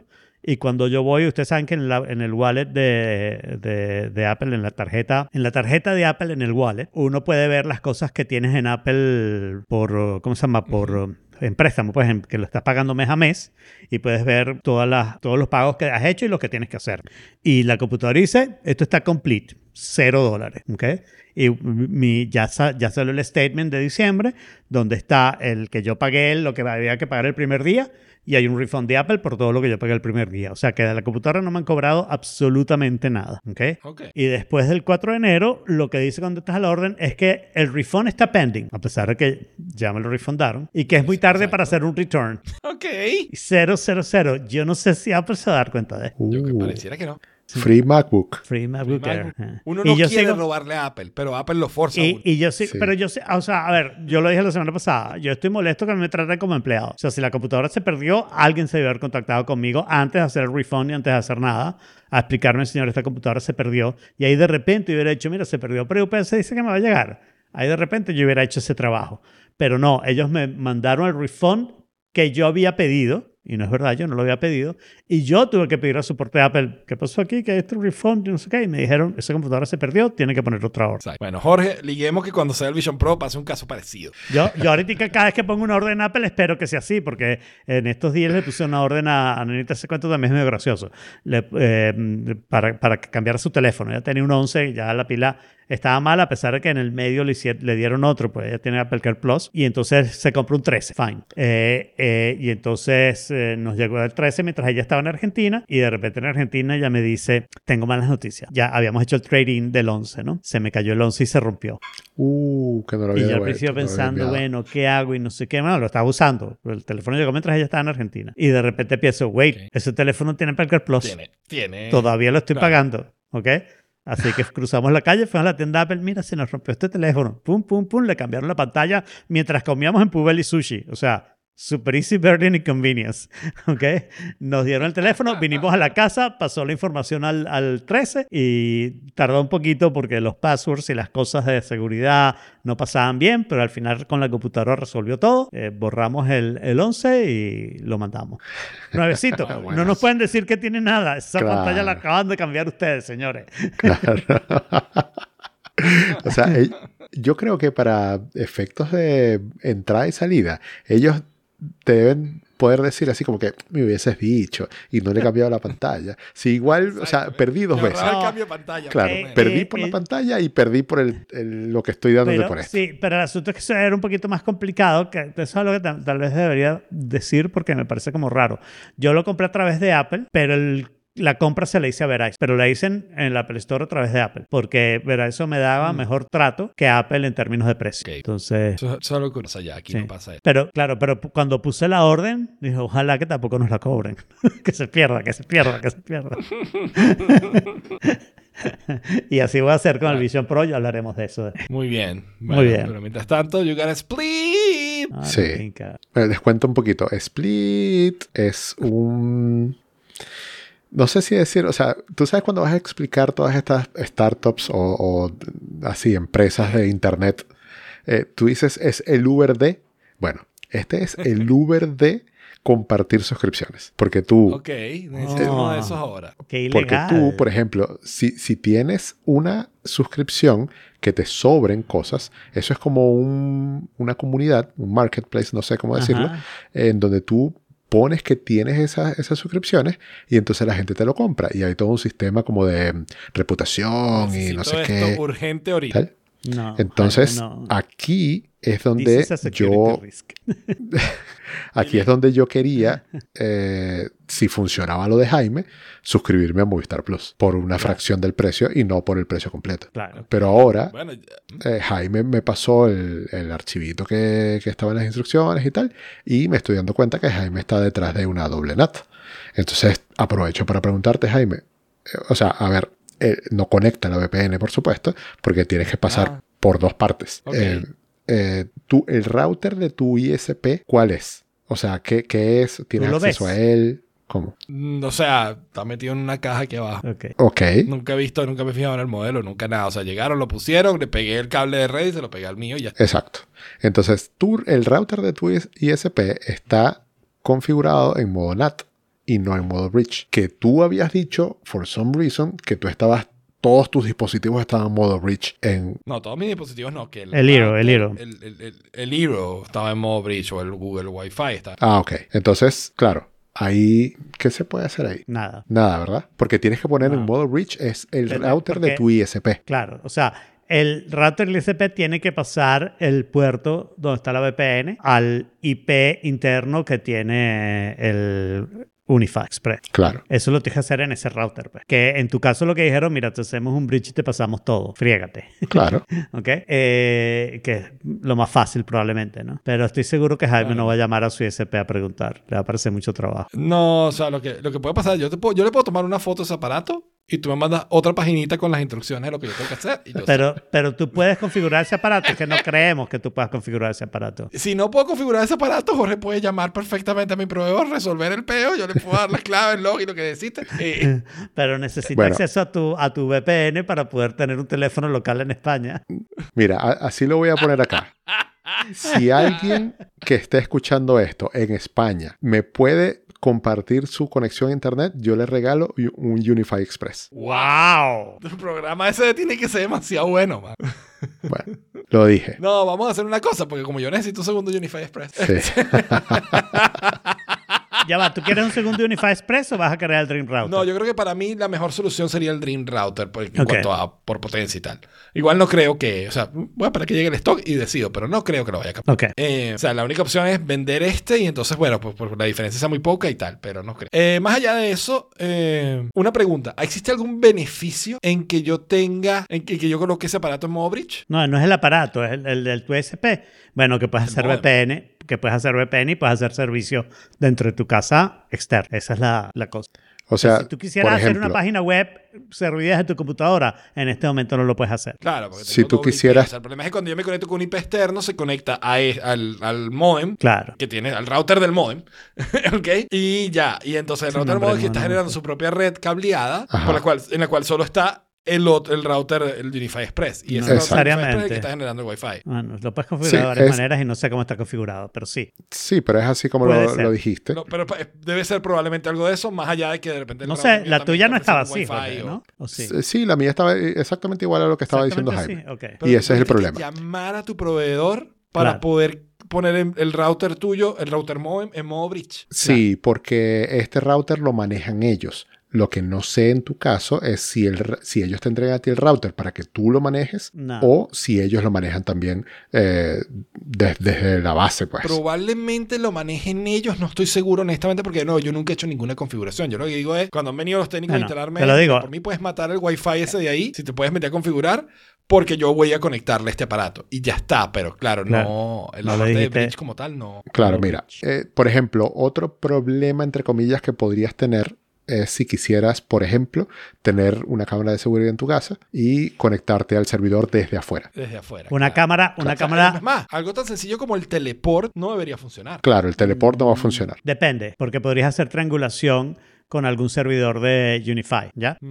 O sea, pero el teleport plug and play, como viene, que es Sí, un solo pero, clic, o sea, eso no va a funcionar. Sí, podría funcionar, porque puede ser que para evitarte estos problemas, eh, Unify te haga la triangulación. O sea, que cuando tú dices teleport, en realidad va al, al lugar de Unify y el Unify Express ha sacado un puertico para allá y logras hacer la conexión. Eso mucha gente lo hace para evitar problemas de, de VPN y no sé qué.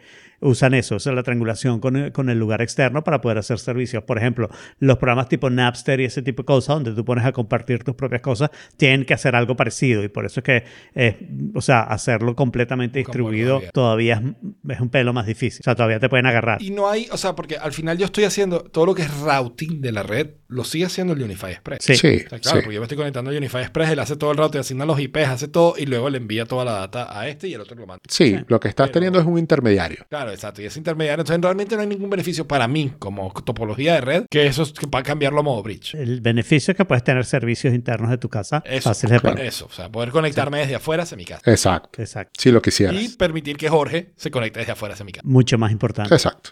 Déjame ver, o sea, yo lo que pudiera tratar de ver es si yo puedo acceder a, a la configuración del router. O sea, porque tendría que conectarme al Wi-Fi, tendría que conectarme por cable. Por cable. Claro. Ok, y tratar de buscar entonces 192.168.0.1 y ver si esa vaina carga. Y y, sale si es admin, admin, admin. admin, Y si es admin, admin. Y entro, 1.1. pues Bueno, puedo intentar. 1.1. Si de verdad lo quieres hacer, eh, pásame una foto del, del aparato, porque en internet siempre hay foros donde te dicen los nombres de usuario y contraseñas genéricos de esos modelos y, Y- generalmente y los ISP tu no lo cambian. aparato tienen, tiene todavía ese login y password, cámbiate ISP, porque qué incapacidad. O sea, son dos opciones solamente. O bueno, tres, contando con que no quieras hacerlo. Pero si lo Claro. quieres hacer, entonces son dos. Eh, una es Pero, hacer esto que o te estoy si diciendo, o lo segundo, motivado, ahora estoy mucho menos motivado. por eso. Y lo segundo es trabajo llamar al ISP. y tal, pero- entonces, llamar al ISP es, poco, es muy poco probable que lo haga, honestamente. No creo que me vaya a meter en ese, en ese berenjenal. No quiero, ¿sabes? Alborotar a avispero. Pero eh, conectar el cable de red a la Mac y ver tal, si le puedo acceder al router y puedo acceder a la configuración del router y hacerlo yo desde aquí, a eso me parece más entretenido. Ok, let me know.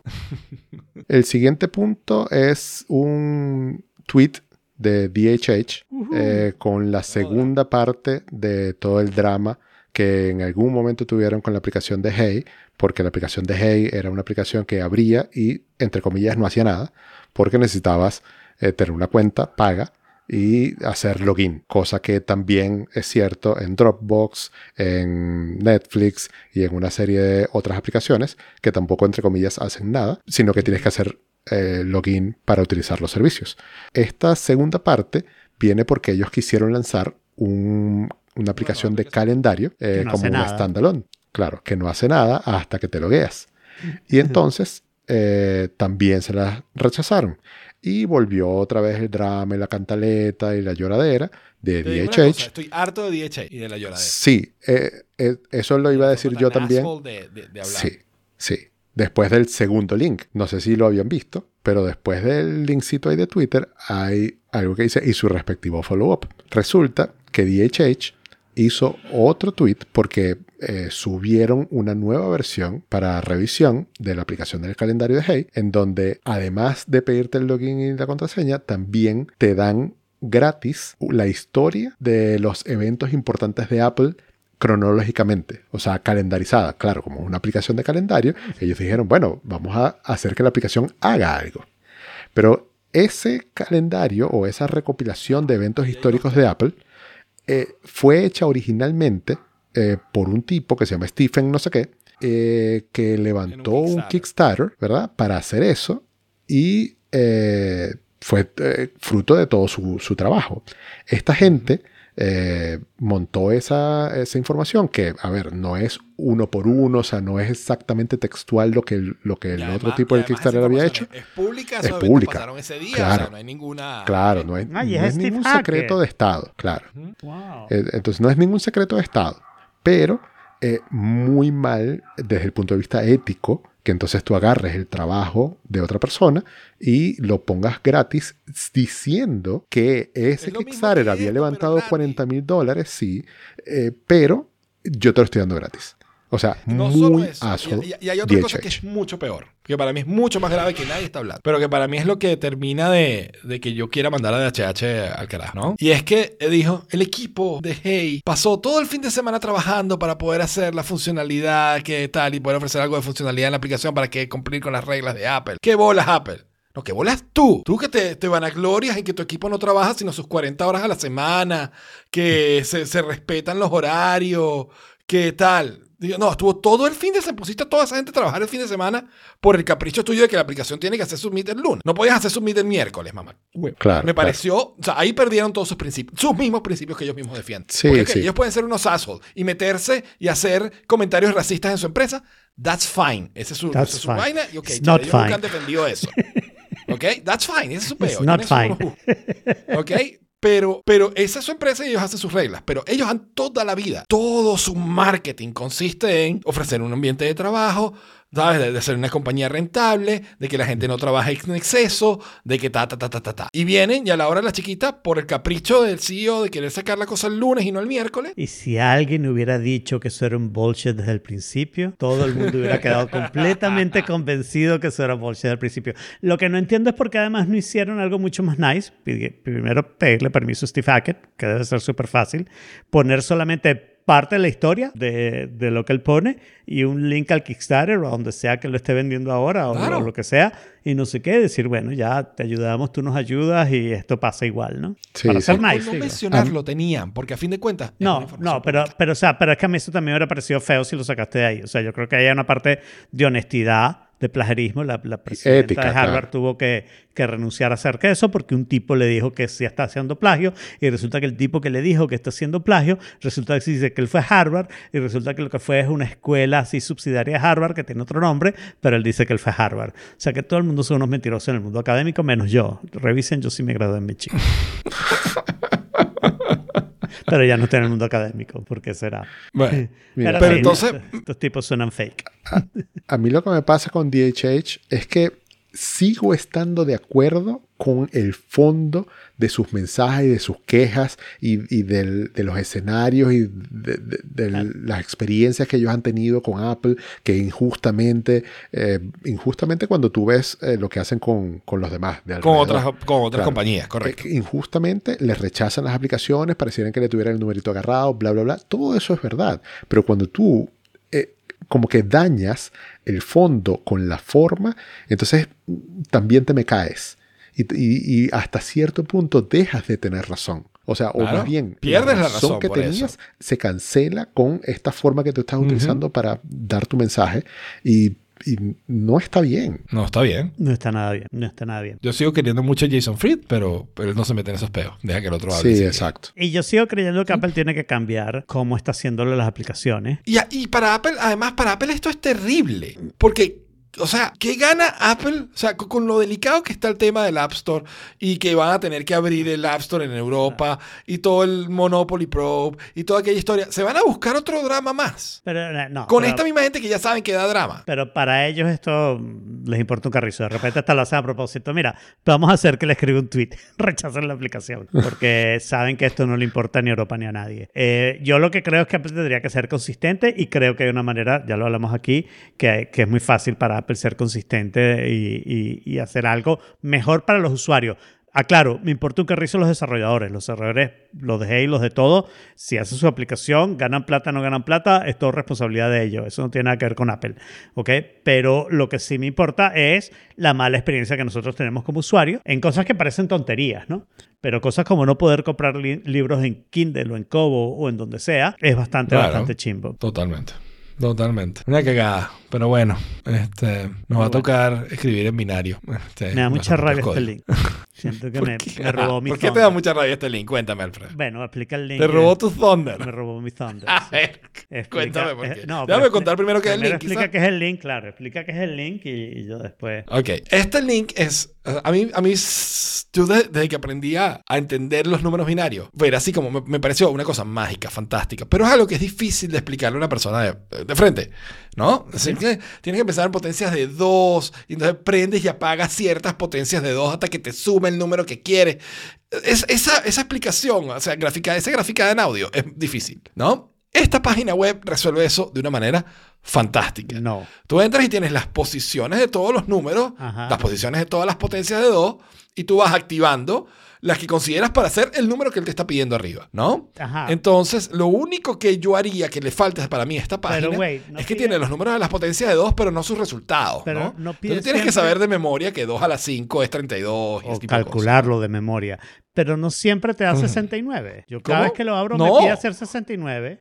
Ah, bueno, es posible que tenga una reload. secuencia fija, Y hago reload y hago pero, reload. me- pero empieza a meter números y te empieza a pedir otros números. Pero no podrían haber empezado al azar, no es tan difícil. bueno, pero... No. Muy chimbo. Muy chimbo la página. Además me robó el Thunder. Porque justamente lo hizo ¿Por en qué este te robó el. Thunder? Si esto lo hubiera hecho dentro de una semana, o lo hubieran puesto dentro de una semana, ok. Pero yo para mi cumpleaños, antes de conocer este link, ok. Yo para mi cumpleaños había Ajá. decidido poner mal, porque Jaime cuando se lo conté me dio una idea mejor, que no fue la que yo hice, pero no importa. Eh, yo había decidido poner las velas, poner mi edad con las velas, usando números binarios. Porque entonces con básicamente seis velas, puedes poner, con, perdón, con siete velas, Hasta puedes poner hasta 7 velas 127. hasta 128. 127. Exacto, bueno, no, s- 127. 127, claro. sí. Para 128 necesitas No. 2 a la 8 y necesitas una sola vela. Y pero, sería la octava vela, más, claro, claro. pero de ahí en adelante empiezas a necesitar 8 velas, ¿sí? Claro, sí, no necesitas exacto, necesitas 7 Entonces, velas. eh, yo- yo entonces poniendo 5 velas y un huequito, dije, eso es 62, ¿ok? Pero esa, o sea, primero la idea es brillante, ¿ok? Eso me parece fantástico. Yo de ahora en adelante voy a colocar Claro. las velas en binario, ¿ok? Porque ya yo tengo 40, vamos a estar claros, esos números, es, es de- o sea, si, me, si decido poner 40 velas es una locura, y poner el 4 y el 0 me parece de carajito. Entonces, esta solución es perfecta. Perfecta. ¿ok? Tú lo que haces es tener las velas, ¿ok? Pero a diferencia de ti, de poner las velas y dejar el hueco, que el hueco no dice necesariamente nada, Claro, y además no se ve es mejor la poner las velas y prender las velas que hacen que tu, hacen el tu humo. edad. Exacto, esa es la manera de poner las Exacto, velas. tú pones las Ustedes siete velas ponen- siempre. No, siete. Basta que No, bueno, pongas o sea, las que necesitas para llegar Hasta a tu el edad. mayor dígito que sea Sí, uno, claro. Si cumples dos años, no vas a poner siete velas, vas a poner dos velas y prendes solamente Claro. una. Que le va a parecer súper raro al niño de dos años. Yo tengo dos años porque no me Porque las pusieron dos y prendieron una sola. Exacto. Pero déjame contarte dices- los números Tú le binarios. dices, ya aprenderás a cambiar de base a cualquier base, porque no tienes que aprender números binarios. Tienes que aprender que cualquier número puede ser una base y puedes escribir todos los números en cualquier base y ser feliz, ¿no? Y hay que saber usar. Ahora, yo que soy fan del duodecimal, creo que meter el duodecimal es aún peor en este caso. no, solo necesitas dos ¿No? símbolos. Ahí ve, ponte que se consiga. Entonces, pues, pongo, o sea, la, la, la, la torta es que si 30 ya. Sea, No, lo que pasa es que ahí necesitas, sí, necesitas eh, más velas para hacer más edades, ¿no? claro, por eso. Entonces claro. termina siendo peor. Claro, sí, no, me- mientras menos, me- bueno, hay que usar un binario en la computadora, porque con solamente dos símbolos escribes cualquier número, ¿no? Pero sí, yo creo que de ahora no, en adelante y apagar que otra cosa. todo el mundo debe poner las velas en binario, como Velas dice en Jaime, binario. como dice Jaime, calculan su número, Solo necesitan hasta que la, Y hasta- prenden hasta- solo hasta esas la vela más grande que necesita estar prendida. O sea que, eh, es Claro, que es, sencillísimo. Sí, sí, sí, es buenísimo. Súper fácil. Y prenden las que tienen que prender para indicar las potencias de dos que. Por ejemplo, yo en, en mi cumpleaños de ahorita, o sea, el de, el de 40 que tuve hace poco, hubiera aprendido la de 32. La de o sea, sería 32 1, y una de 0, 1, 0, 0. O sea, Exacto. prendida, apagada, prendida, apagada, apagada. Exacto. Ya está. Está, eh, es- Solo tengo que soplar dos velas. Es maravilloso. Las, las, las velas. Para Además, las velas de cumpleaños buscas hay que ponerlas cumplir edades que te cambien de dígito, ¿ok? Que te hagan Claro. subir un dígito más porque tienes que pagar menos velas. Eh, Jaime, Está- eso solamente está- lo motiva tu pereza. Sí, no, todo el mundo lo, no todo el mundo Exacto. lo vive así. Pero bueno, velas en binario me parece fantástico y esta página les puede decir que velas tienen que prender y que velas no. Eso, pero no este, necesitan la página. Exacto, no, pueden buscar en Google el número en binario y nada más prender las velitas que calcúlenlo. Empieza a usar su cerebro. Se le va a podrir el cerebro y después le da Alzheimer a los 30 años. Calcúlenlo. No, no, menos, menos, menos velas que soplar después. Una vela que soplar después, después no va a entender ni siquiera que es tu cumpleaños. Olvídate de entender las velas en binario. Usen el cerebro. Usen el cerebro. Es lo mejor que pueden hacer. Jorge, tu momento ha llegado. Mm, Porque es el momento de depende. Jorge, no es el momento de Jorge. Todavía no sabe nada. Es demasiado el, el momento de Alfredo, que está Claro, allá. Claro. Sí, sí. Y, y ya sé yo no, casi yo necesito todo. mil cosas para que esto suceda. Y ya sé casi todo, casi todo lo sé. ¿Ok? O sea, ya- Pero porque bueno, sabes más Apple cosas de las que se han ha dicho. anunciado. No, ¿Cómo? ¿Por lo que qué? ha anunciado Apple. Bueno, porque solo Ok. me falta una cosita que es más Ah. o menos trivial. Bien. Apple ha anunciado el lanzamiento del Vision Pro finalmente. Se va a poder preordenar a partir del 19 de enero y va a estar en tiendas y a la venta a partir del 2 de febrero. Eso nos deja, a partir del momento que estamos grabando, nueve días, a partir del momento que ustedes están escuchando, si empezaron a escuchar temprano, ocho días, para hacer, eh, para que empiecen las preórdenes. 8 de la mañana hora de Miami, ahora hablamos de eso. Y va a estar disponible en todas las tiendas Apple, no es que en algunas tiendas especiales y otras no, y va a estar disponible online, ¿ok? Exacto. No es- Eh, otras cosas importantes. Ajá. eh, el, el- el dispositivo al final no es tan caro como pensábamos, ¿ok? Porque no cuesta 3.500 dólares, cuesta realmente 3.480 porque incluye un polishing cloth. Pero, Incluye el polishing cloth y eso ya es una razón para comprarlo. pero una pregunta que nos hicimos en este programa cuando anunciaron el Vision Pro y no sé qué, y nos lo íbamos a comprar y no sé qué, sabiendo la experiencia óptica que yo he tenido con los Enreals, eh, lo que hemos descubierto es que necesitas, nosotros decíamos si necesitabas lentes de lejos o de cerca, ¿ok? Y necesitas ambos. O sea, para algunas cosas vas a necesitar lentes de cerca, para otras cosas vas a necesitar lentes de lejos. Eh, para los readers. Como la vida misma. Los readers cuestan 100 dólares y los de lejos cuestan 150 dólares. Que la gente dice así, con ese ánimo que tiene la prensa de Apple, no es tan caro como pensábamos. Y yo Claro, recuerdo porque uno pensaba que eran 500, 600. mi- mis 90 dólares que pagué por los lentecitos a, a Alibaba me pareció carísimo, porque eso eran unos lentes completos y lo que me mandaron son dos vidricitos de nada. Estos al menos van a tener imanes, que uno sabe que los imanes cuestan plata, ¿no? Sobre todo Pero son de car seats. ¿Y ¿Qué importa? Eso Claro. no es lo mejor. O sea, no Pero, somos una pero cámara. una cosa, Alfredo. Ajá. eh, cuando dices que se pueden comprar online, significa que tú los pides online y te llega a tu casa. O sea, porque tengo entendido que la experiencia eh, solamente es eh, en tienda. Que tienes Eso- que probarte las cosas, Eso etcétera. no está para nada aclarado. Lo que sabemos es que eh, tiene dos maneras de ponerlo. Hay la cinta gruesa que va por detrás. Todo esto tiene el nombre, pero yo no me voy a aprender esos nombres, sobre todo ahora que sé que recibo las dos, ¿no? Tienes la cinta que está gruesa, pero que solo va por atrás, y tienes la cinta finita por atrás, más la cinta finita por arriba de la cabeza. Te van a mandar ambos y te mandan dos cosas de lo que se te pone en la cara para apagar la luz. Se supone, pero esto no está confirmado por Apple y por ahora no hay nada que tú puedas hacer, ya hablaremos de eso más tarde, que tú vas a hacer un escaneo con el iPhone de tu cabeza y eso lo vas a mandar de alguna manera y ellos con eso van a saber cómo hacer las cosas. Lo que no está claro es si ellos van a decir cuando lo recibas o lo recibes solo en tienda o llévalo a la tienda si quieres hacer ajustes finales o mira, vente a la tienda que tú no lo vas a poder solito hacer esta cosa, ¿no? Como tampoco sabemos si cuando tú pidas los lentes, eso, ¿cómo, cómo los vas a pedir? Si tú simplemente vas a decir, mira, mi receta es cliqui, cliqui, cliqui, ¿no? O vas a tener que subir la receta van a decir, no, no, no puedes la receta de ese doctor, necesitas la receta del doctor fulanito, que es mejor, que de verdad se graduó de la Universidad de Harvard y no de la otra, eh, y no hizo plagio mientras se graduaba, ¿ok? Eh, por ejemplo, para los readers, uno aquí puede comprar readers diciendo, yo quiero unos readers así, así, así, y cero rollo, ni siquiera te miden la, eh, pupillary distance, la distancia entre las pupilas, tú te compras tus readers y ves con lo que ves, porque ahí si hay una variación importa poco, dicen, ¿no? Mm. Así que Sí. todo eso sigue siendo sin saber, pero lo vamos a hacer online. No, no va a haber un proceso de ir a la tienda para decir y presentar papeles y tú sabes, sacar la cédula y fotocopia y la notaría.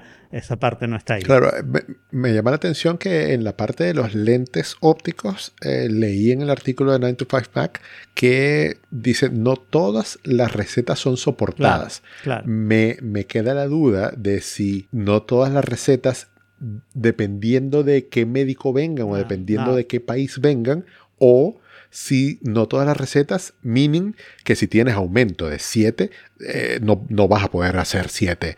Hay en- en recetas lentes. que son más complicadas que Carl Zeiss no las puede hacer en cualquier forma que tú le pidas. Ese era el problema con los Enreals. Con los Enreals ninguna tienda te hacía aquí la, la receta de los Enreals porque no lograban hacer fórmulas Físicamente en ese, el en ese lente. lentecito. No tienen las máquinas y no Claro. sé qué.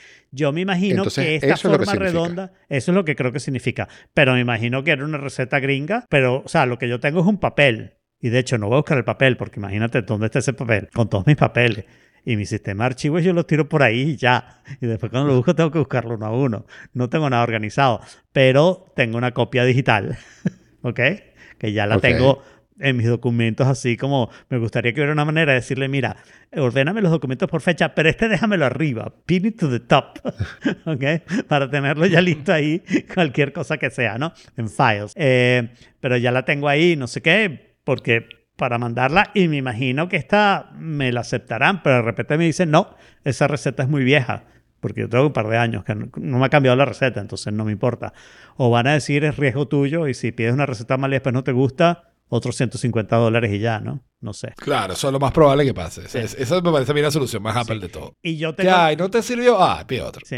Y yo tengo la certeza que yo solo necesito los de lejos, ¿no? Porque yo con lentes generalmente no necesito. O sea, estos lentes son progresivos. Eh, pero sin lentes no necesito el reader. Eh, no es que tenga los ojos buenos. No estoy pateando en los ojos buenos. Es que la combinación de mi miopía con mi astigmatismo, con los conos, con la presbicia y no sé qué, da que a distancia cerca todavía veo bien. Wow. Yo cerca ya no veo bien. Mi problema es cerca. Mi problema no es Claro, y entonces eso necesitas readers, que me imagino que es que te pones ciertas cosas tipo libros, o sea, que puedes leer y te los pone como súper enfrente. Pues. Claro. Y me pregunto cómo será esa experiencia, porque la preguntaba Augusto en The Forking Place, ¿no? ¿Cómo será esa experiencia de leer con eso? Él decía que la ventaja era que si tienes una persona al lado, esa persona no veía nada de la luz de tu libro, mientras que si tienes un Kindle, aunque sea un poquito, pues notas esa brillantez, ¿no? Porque tú lo estás viendo, la persona Claro. ve, ve un cierto reflejo. Entonces me pregunto cómo será esa experiencia de leer. De repente es una buena experiencia para quedarse dormido con los Vision Pro. Con los Vision Pro.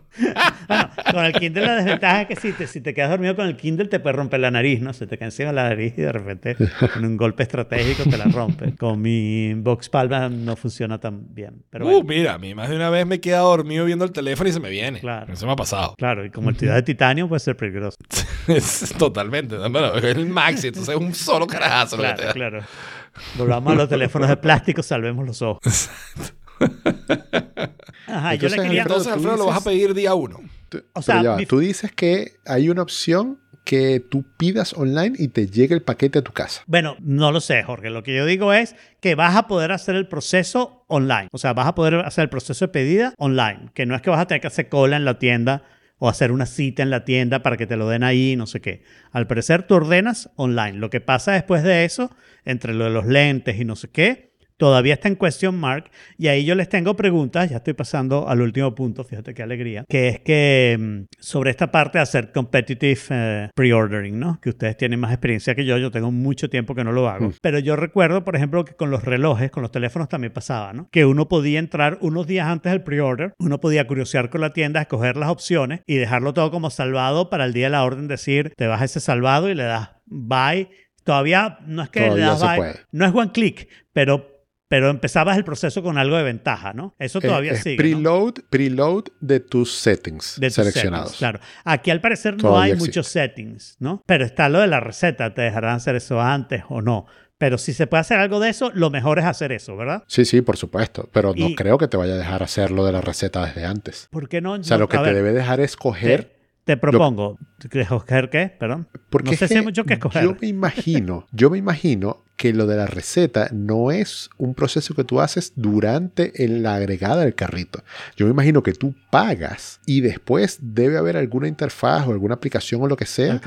para tú hacer eso. Porque Ok. no Eso te vas a poner a sentido. escanearte la cara eh, para agregar un carrito. O sea, el Eso commitment de hacer eso es cuando ya lo hayas pagado y ya tú, quieres, tú estás Claro. seguro de que tú Tú quieres. llegas, el compras los 150 dólares con la prescripción y después te dice, ok, ahora es momento de sacar tu prescripción.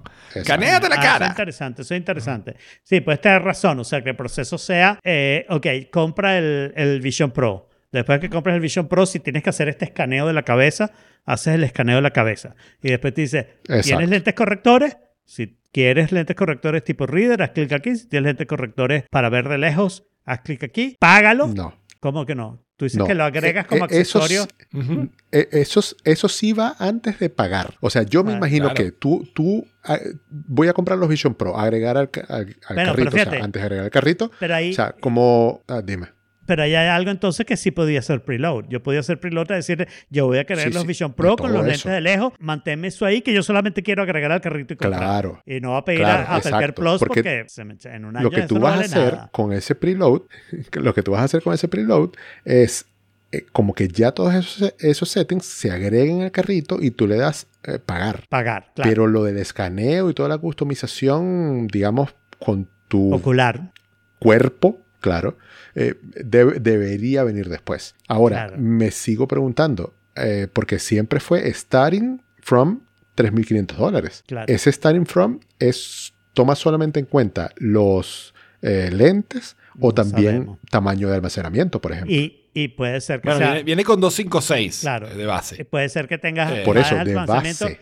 Puedes mayoría- tener más. La mayoría de la gente piensa que no, pero también puede ser que puedas decir, ah, yo quiero más cinticas, porque suponte que tú vas a comprar uno, pero los vas a compartir con IA. Entonces tú vas a decir, ah, bueno, yo quiero agregar otras cintas y hacer otra medición para esas otras cintas, ¿no? De repente es un Exacto. proceso que lo puedes hacer, no lo sé.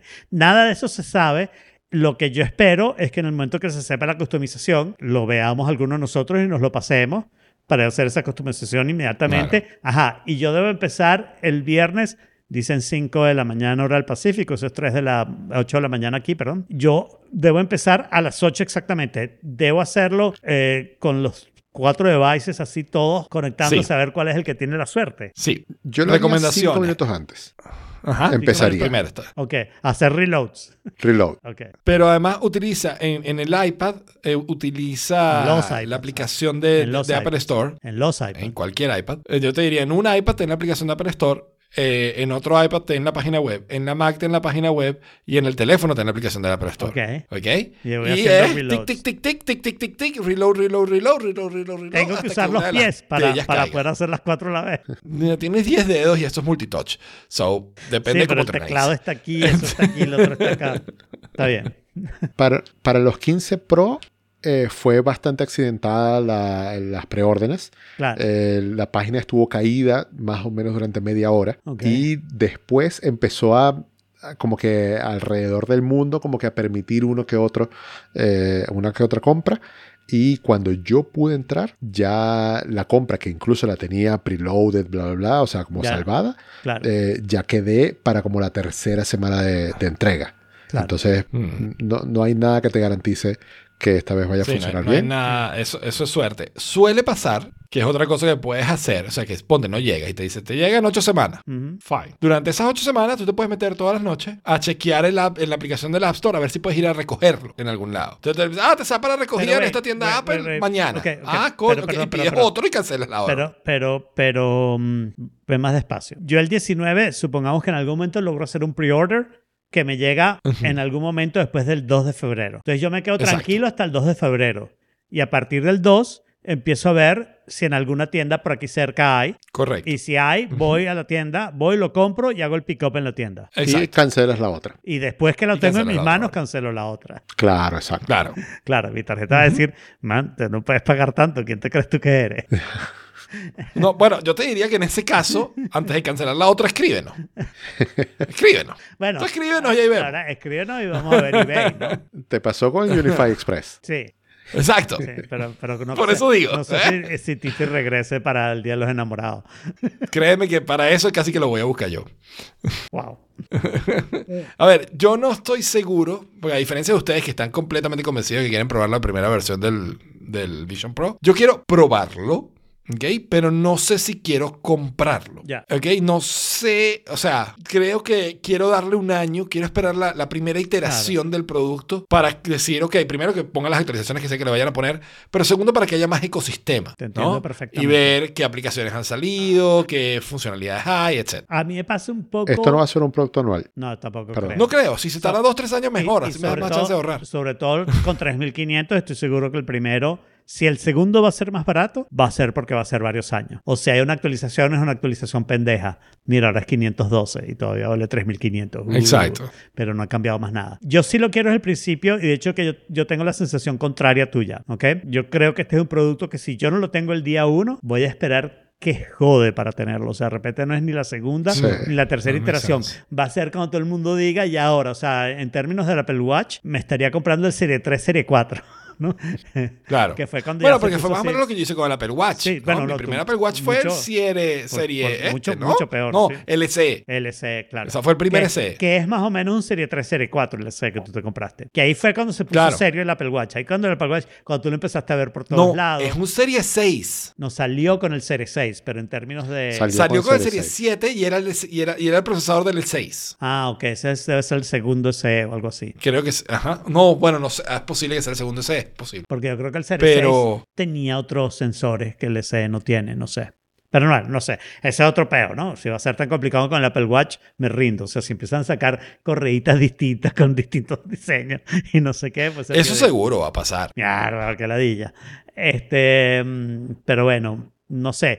Pero yo actualmente, yo utilizo, no mucho, pero los utilizo lo- los en Reels, ¿no? Y yo pienso que mínimo, mínimo, mínimo, para mí esto va a ser un sustituto perfecto de los en Reels, con la ventaja además Claro. que no necesito el Android. Y de hecho estoy pensando seriamente, con un problema asterisco que lo hablo después, que, que si esto, después de una semana de pruebas y que vea que sí los puedo usar, eh, voy a venderlos en Reels y voy a vender el teléfono Android con el que creo que voy a ganar dinero y todo, ¿no?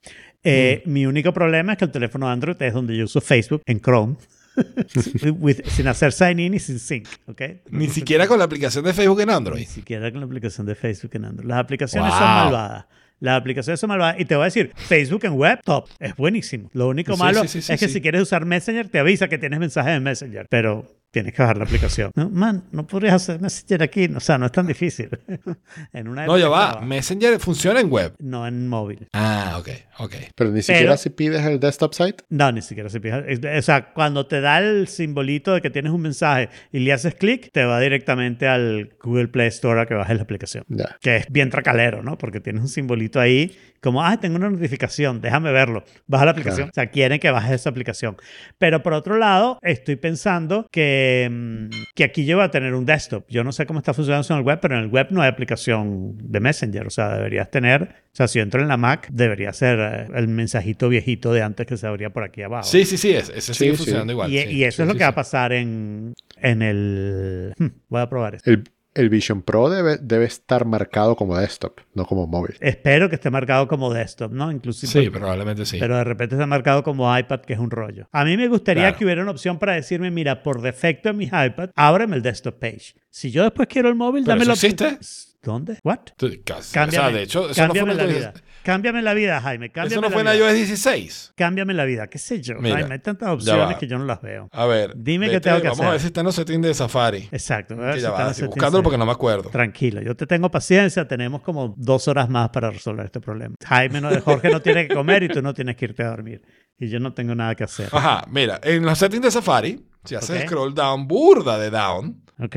¿ok? Este, casi que, casi que hasta el final, o sea, bueno, Pero- hasta el final, Pero, pero, un el poquito. nombre del setting ¿ok? y que lo busque. No, porque, ah, bueno, sí, el nombre es Request Desktop Websites. ¿ok? Listo. Está en un bloque. Ya, ya está hecho, ya está que- hecho. Ya está hecho en el iPad número uno y ya lo vamos a hacer en el iPad número dos. De nada. Gracias, me has cambiado Face ID. Again. Pero sí, siempre puedes pedir, el, o sea, y ahora por defecto te pide el desktop website. Bueno, o sea, no, no está hablando al micrófono. Lo cambió en las dos iPads al mismo tiempo, no estaba hablando con ustedes tampoco. Lo cambió en las dos iPads, cuando lo cambió en uno, lo cambió en la otra. Pero entonces me lo cambió en el teléfono Ah, también. puede iCloud ser. Sync. No, en el, iP- No, en el, el en el teléfono no está esa opción. Eso no existe. Poco cruel, No. pero bueno. No, es contraintuitivo, o sea, contra, Claro. contra concepto. Pero bueno, ya me cuentas de la experiencia de vivir de estos websites en, en el iPad. Bueno, pero cuando quiera el móvil, voy a el botoncito y le dices, dame el móvil, ¿no? Sí, sí, sí. Pero por eso te digo que es mucho mejor. O sea, el iPad se volvió gente seria después de eso. Claro. Pero eso es como de iOS 16 o... Sorry, sí, Jaime, Estamos en 47, este es como de iOS 15. Yo uso las cosas, no le paro bola a los settings. Mm. Pero bueno, yo entonces, o sea, yo estoy torn. Jorge, ¿tú te lo vas a comprar sí o sí? Es que yo necesito, o sea, para mí se tienen que alinear muchos planetas. O sea, se tiene que alinear que haya un pasaje como razonablemente priced para, para ir a Claro. buscarlo. Eh, se tiene que alinear que, o sea, tengo que empezar a ver cómo van a ser las personas que no viven en Estados Unidos para comprarlo, que Claro. usen lentes. Y, y, y por cierto, Por- yo lo- yo lo no pasaría como no sé costo del colegio. recetas, Eh, eh, Research and. Development. y por cierto, ¿Oíste? y si Eh. funcionan, ¿no? Porque puede ser que requiera Claro. una, una, un iCloud Fuera de, del país, de USA, ¿no? Exacto, exacto. O sea, son muchas cosas. Son muchas O sea, cosas. para sí. mí Pero una vez es que sepa, o sea, entonces no lo vas a pedir en día uno, pero sí vas a estar pendiente para pedirlo cuando No, se no. Sí, sí, la yo, lo quiero comprar, Sí, sí, pero lo- Yo lo siempre pasaría como cuando costo- funcione. Costo de investigación y desarrollo al colegio, definitivamente. Est- Estamos en las mismas, porque las mismas limitaciones que tengo yo las tiene el colegio. No, el O sea, colegio si no tiene- el colegio más limitaciones. Pero el colegio tiene más limitaciones. Quiero unos Vision Pros y 100 lentes distintos con 100 recibes distintos. No, Claro, man. exacto. y 100, No, no, no, y no, 100 eso- cinticas con Lo pides en la lista del colegio. O sea, el, el álgebra de Baldor y el Vision Pro. Ya, te- lista del colegio. Pero bueno, o sea, yo, como te digo, tengo que ver que se desarrollen los acontecimientos y que todo el mundo de, de estos influencers que no son gringos, a ver cómo, cómo hacen. ¿Cómo hacen? Bueno, el- Ok. al que puedes oír ahí muy bien es a Mike Hurley, ¿ok?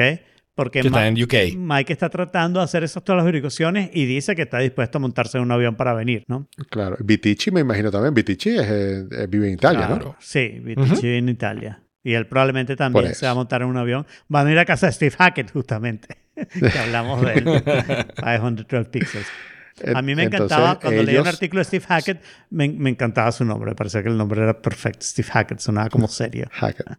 Bueno, ellos son los que van a abrir el camino para Claro. los extranjeros que tienen que hacer malabares para comprar uno en Estados claro. Unidos. Ahora, lo que tienes que ver, Yo Vitici creo usa que... lentes. Espero. Vitici usa lentes, creo. Vitici usa No creo. ¿No? ¿Usa? Yo, Yo creo, que, es sí. que las fotos que recuerdo son con lentes, pero no estoy seguro. Pero bueno, debe tener una foto ahí en su... Él tiene un podcastito ahí que compite con el nuestro.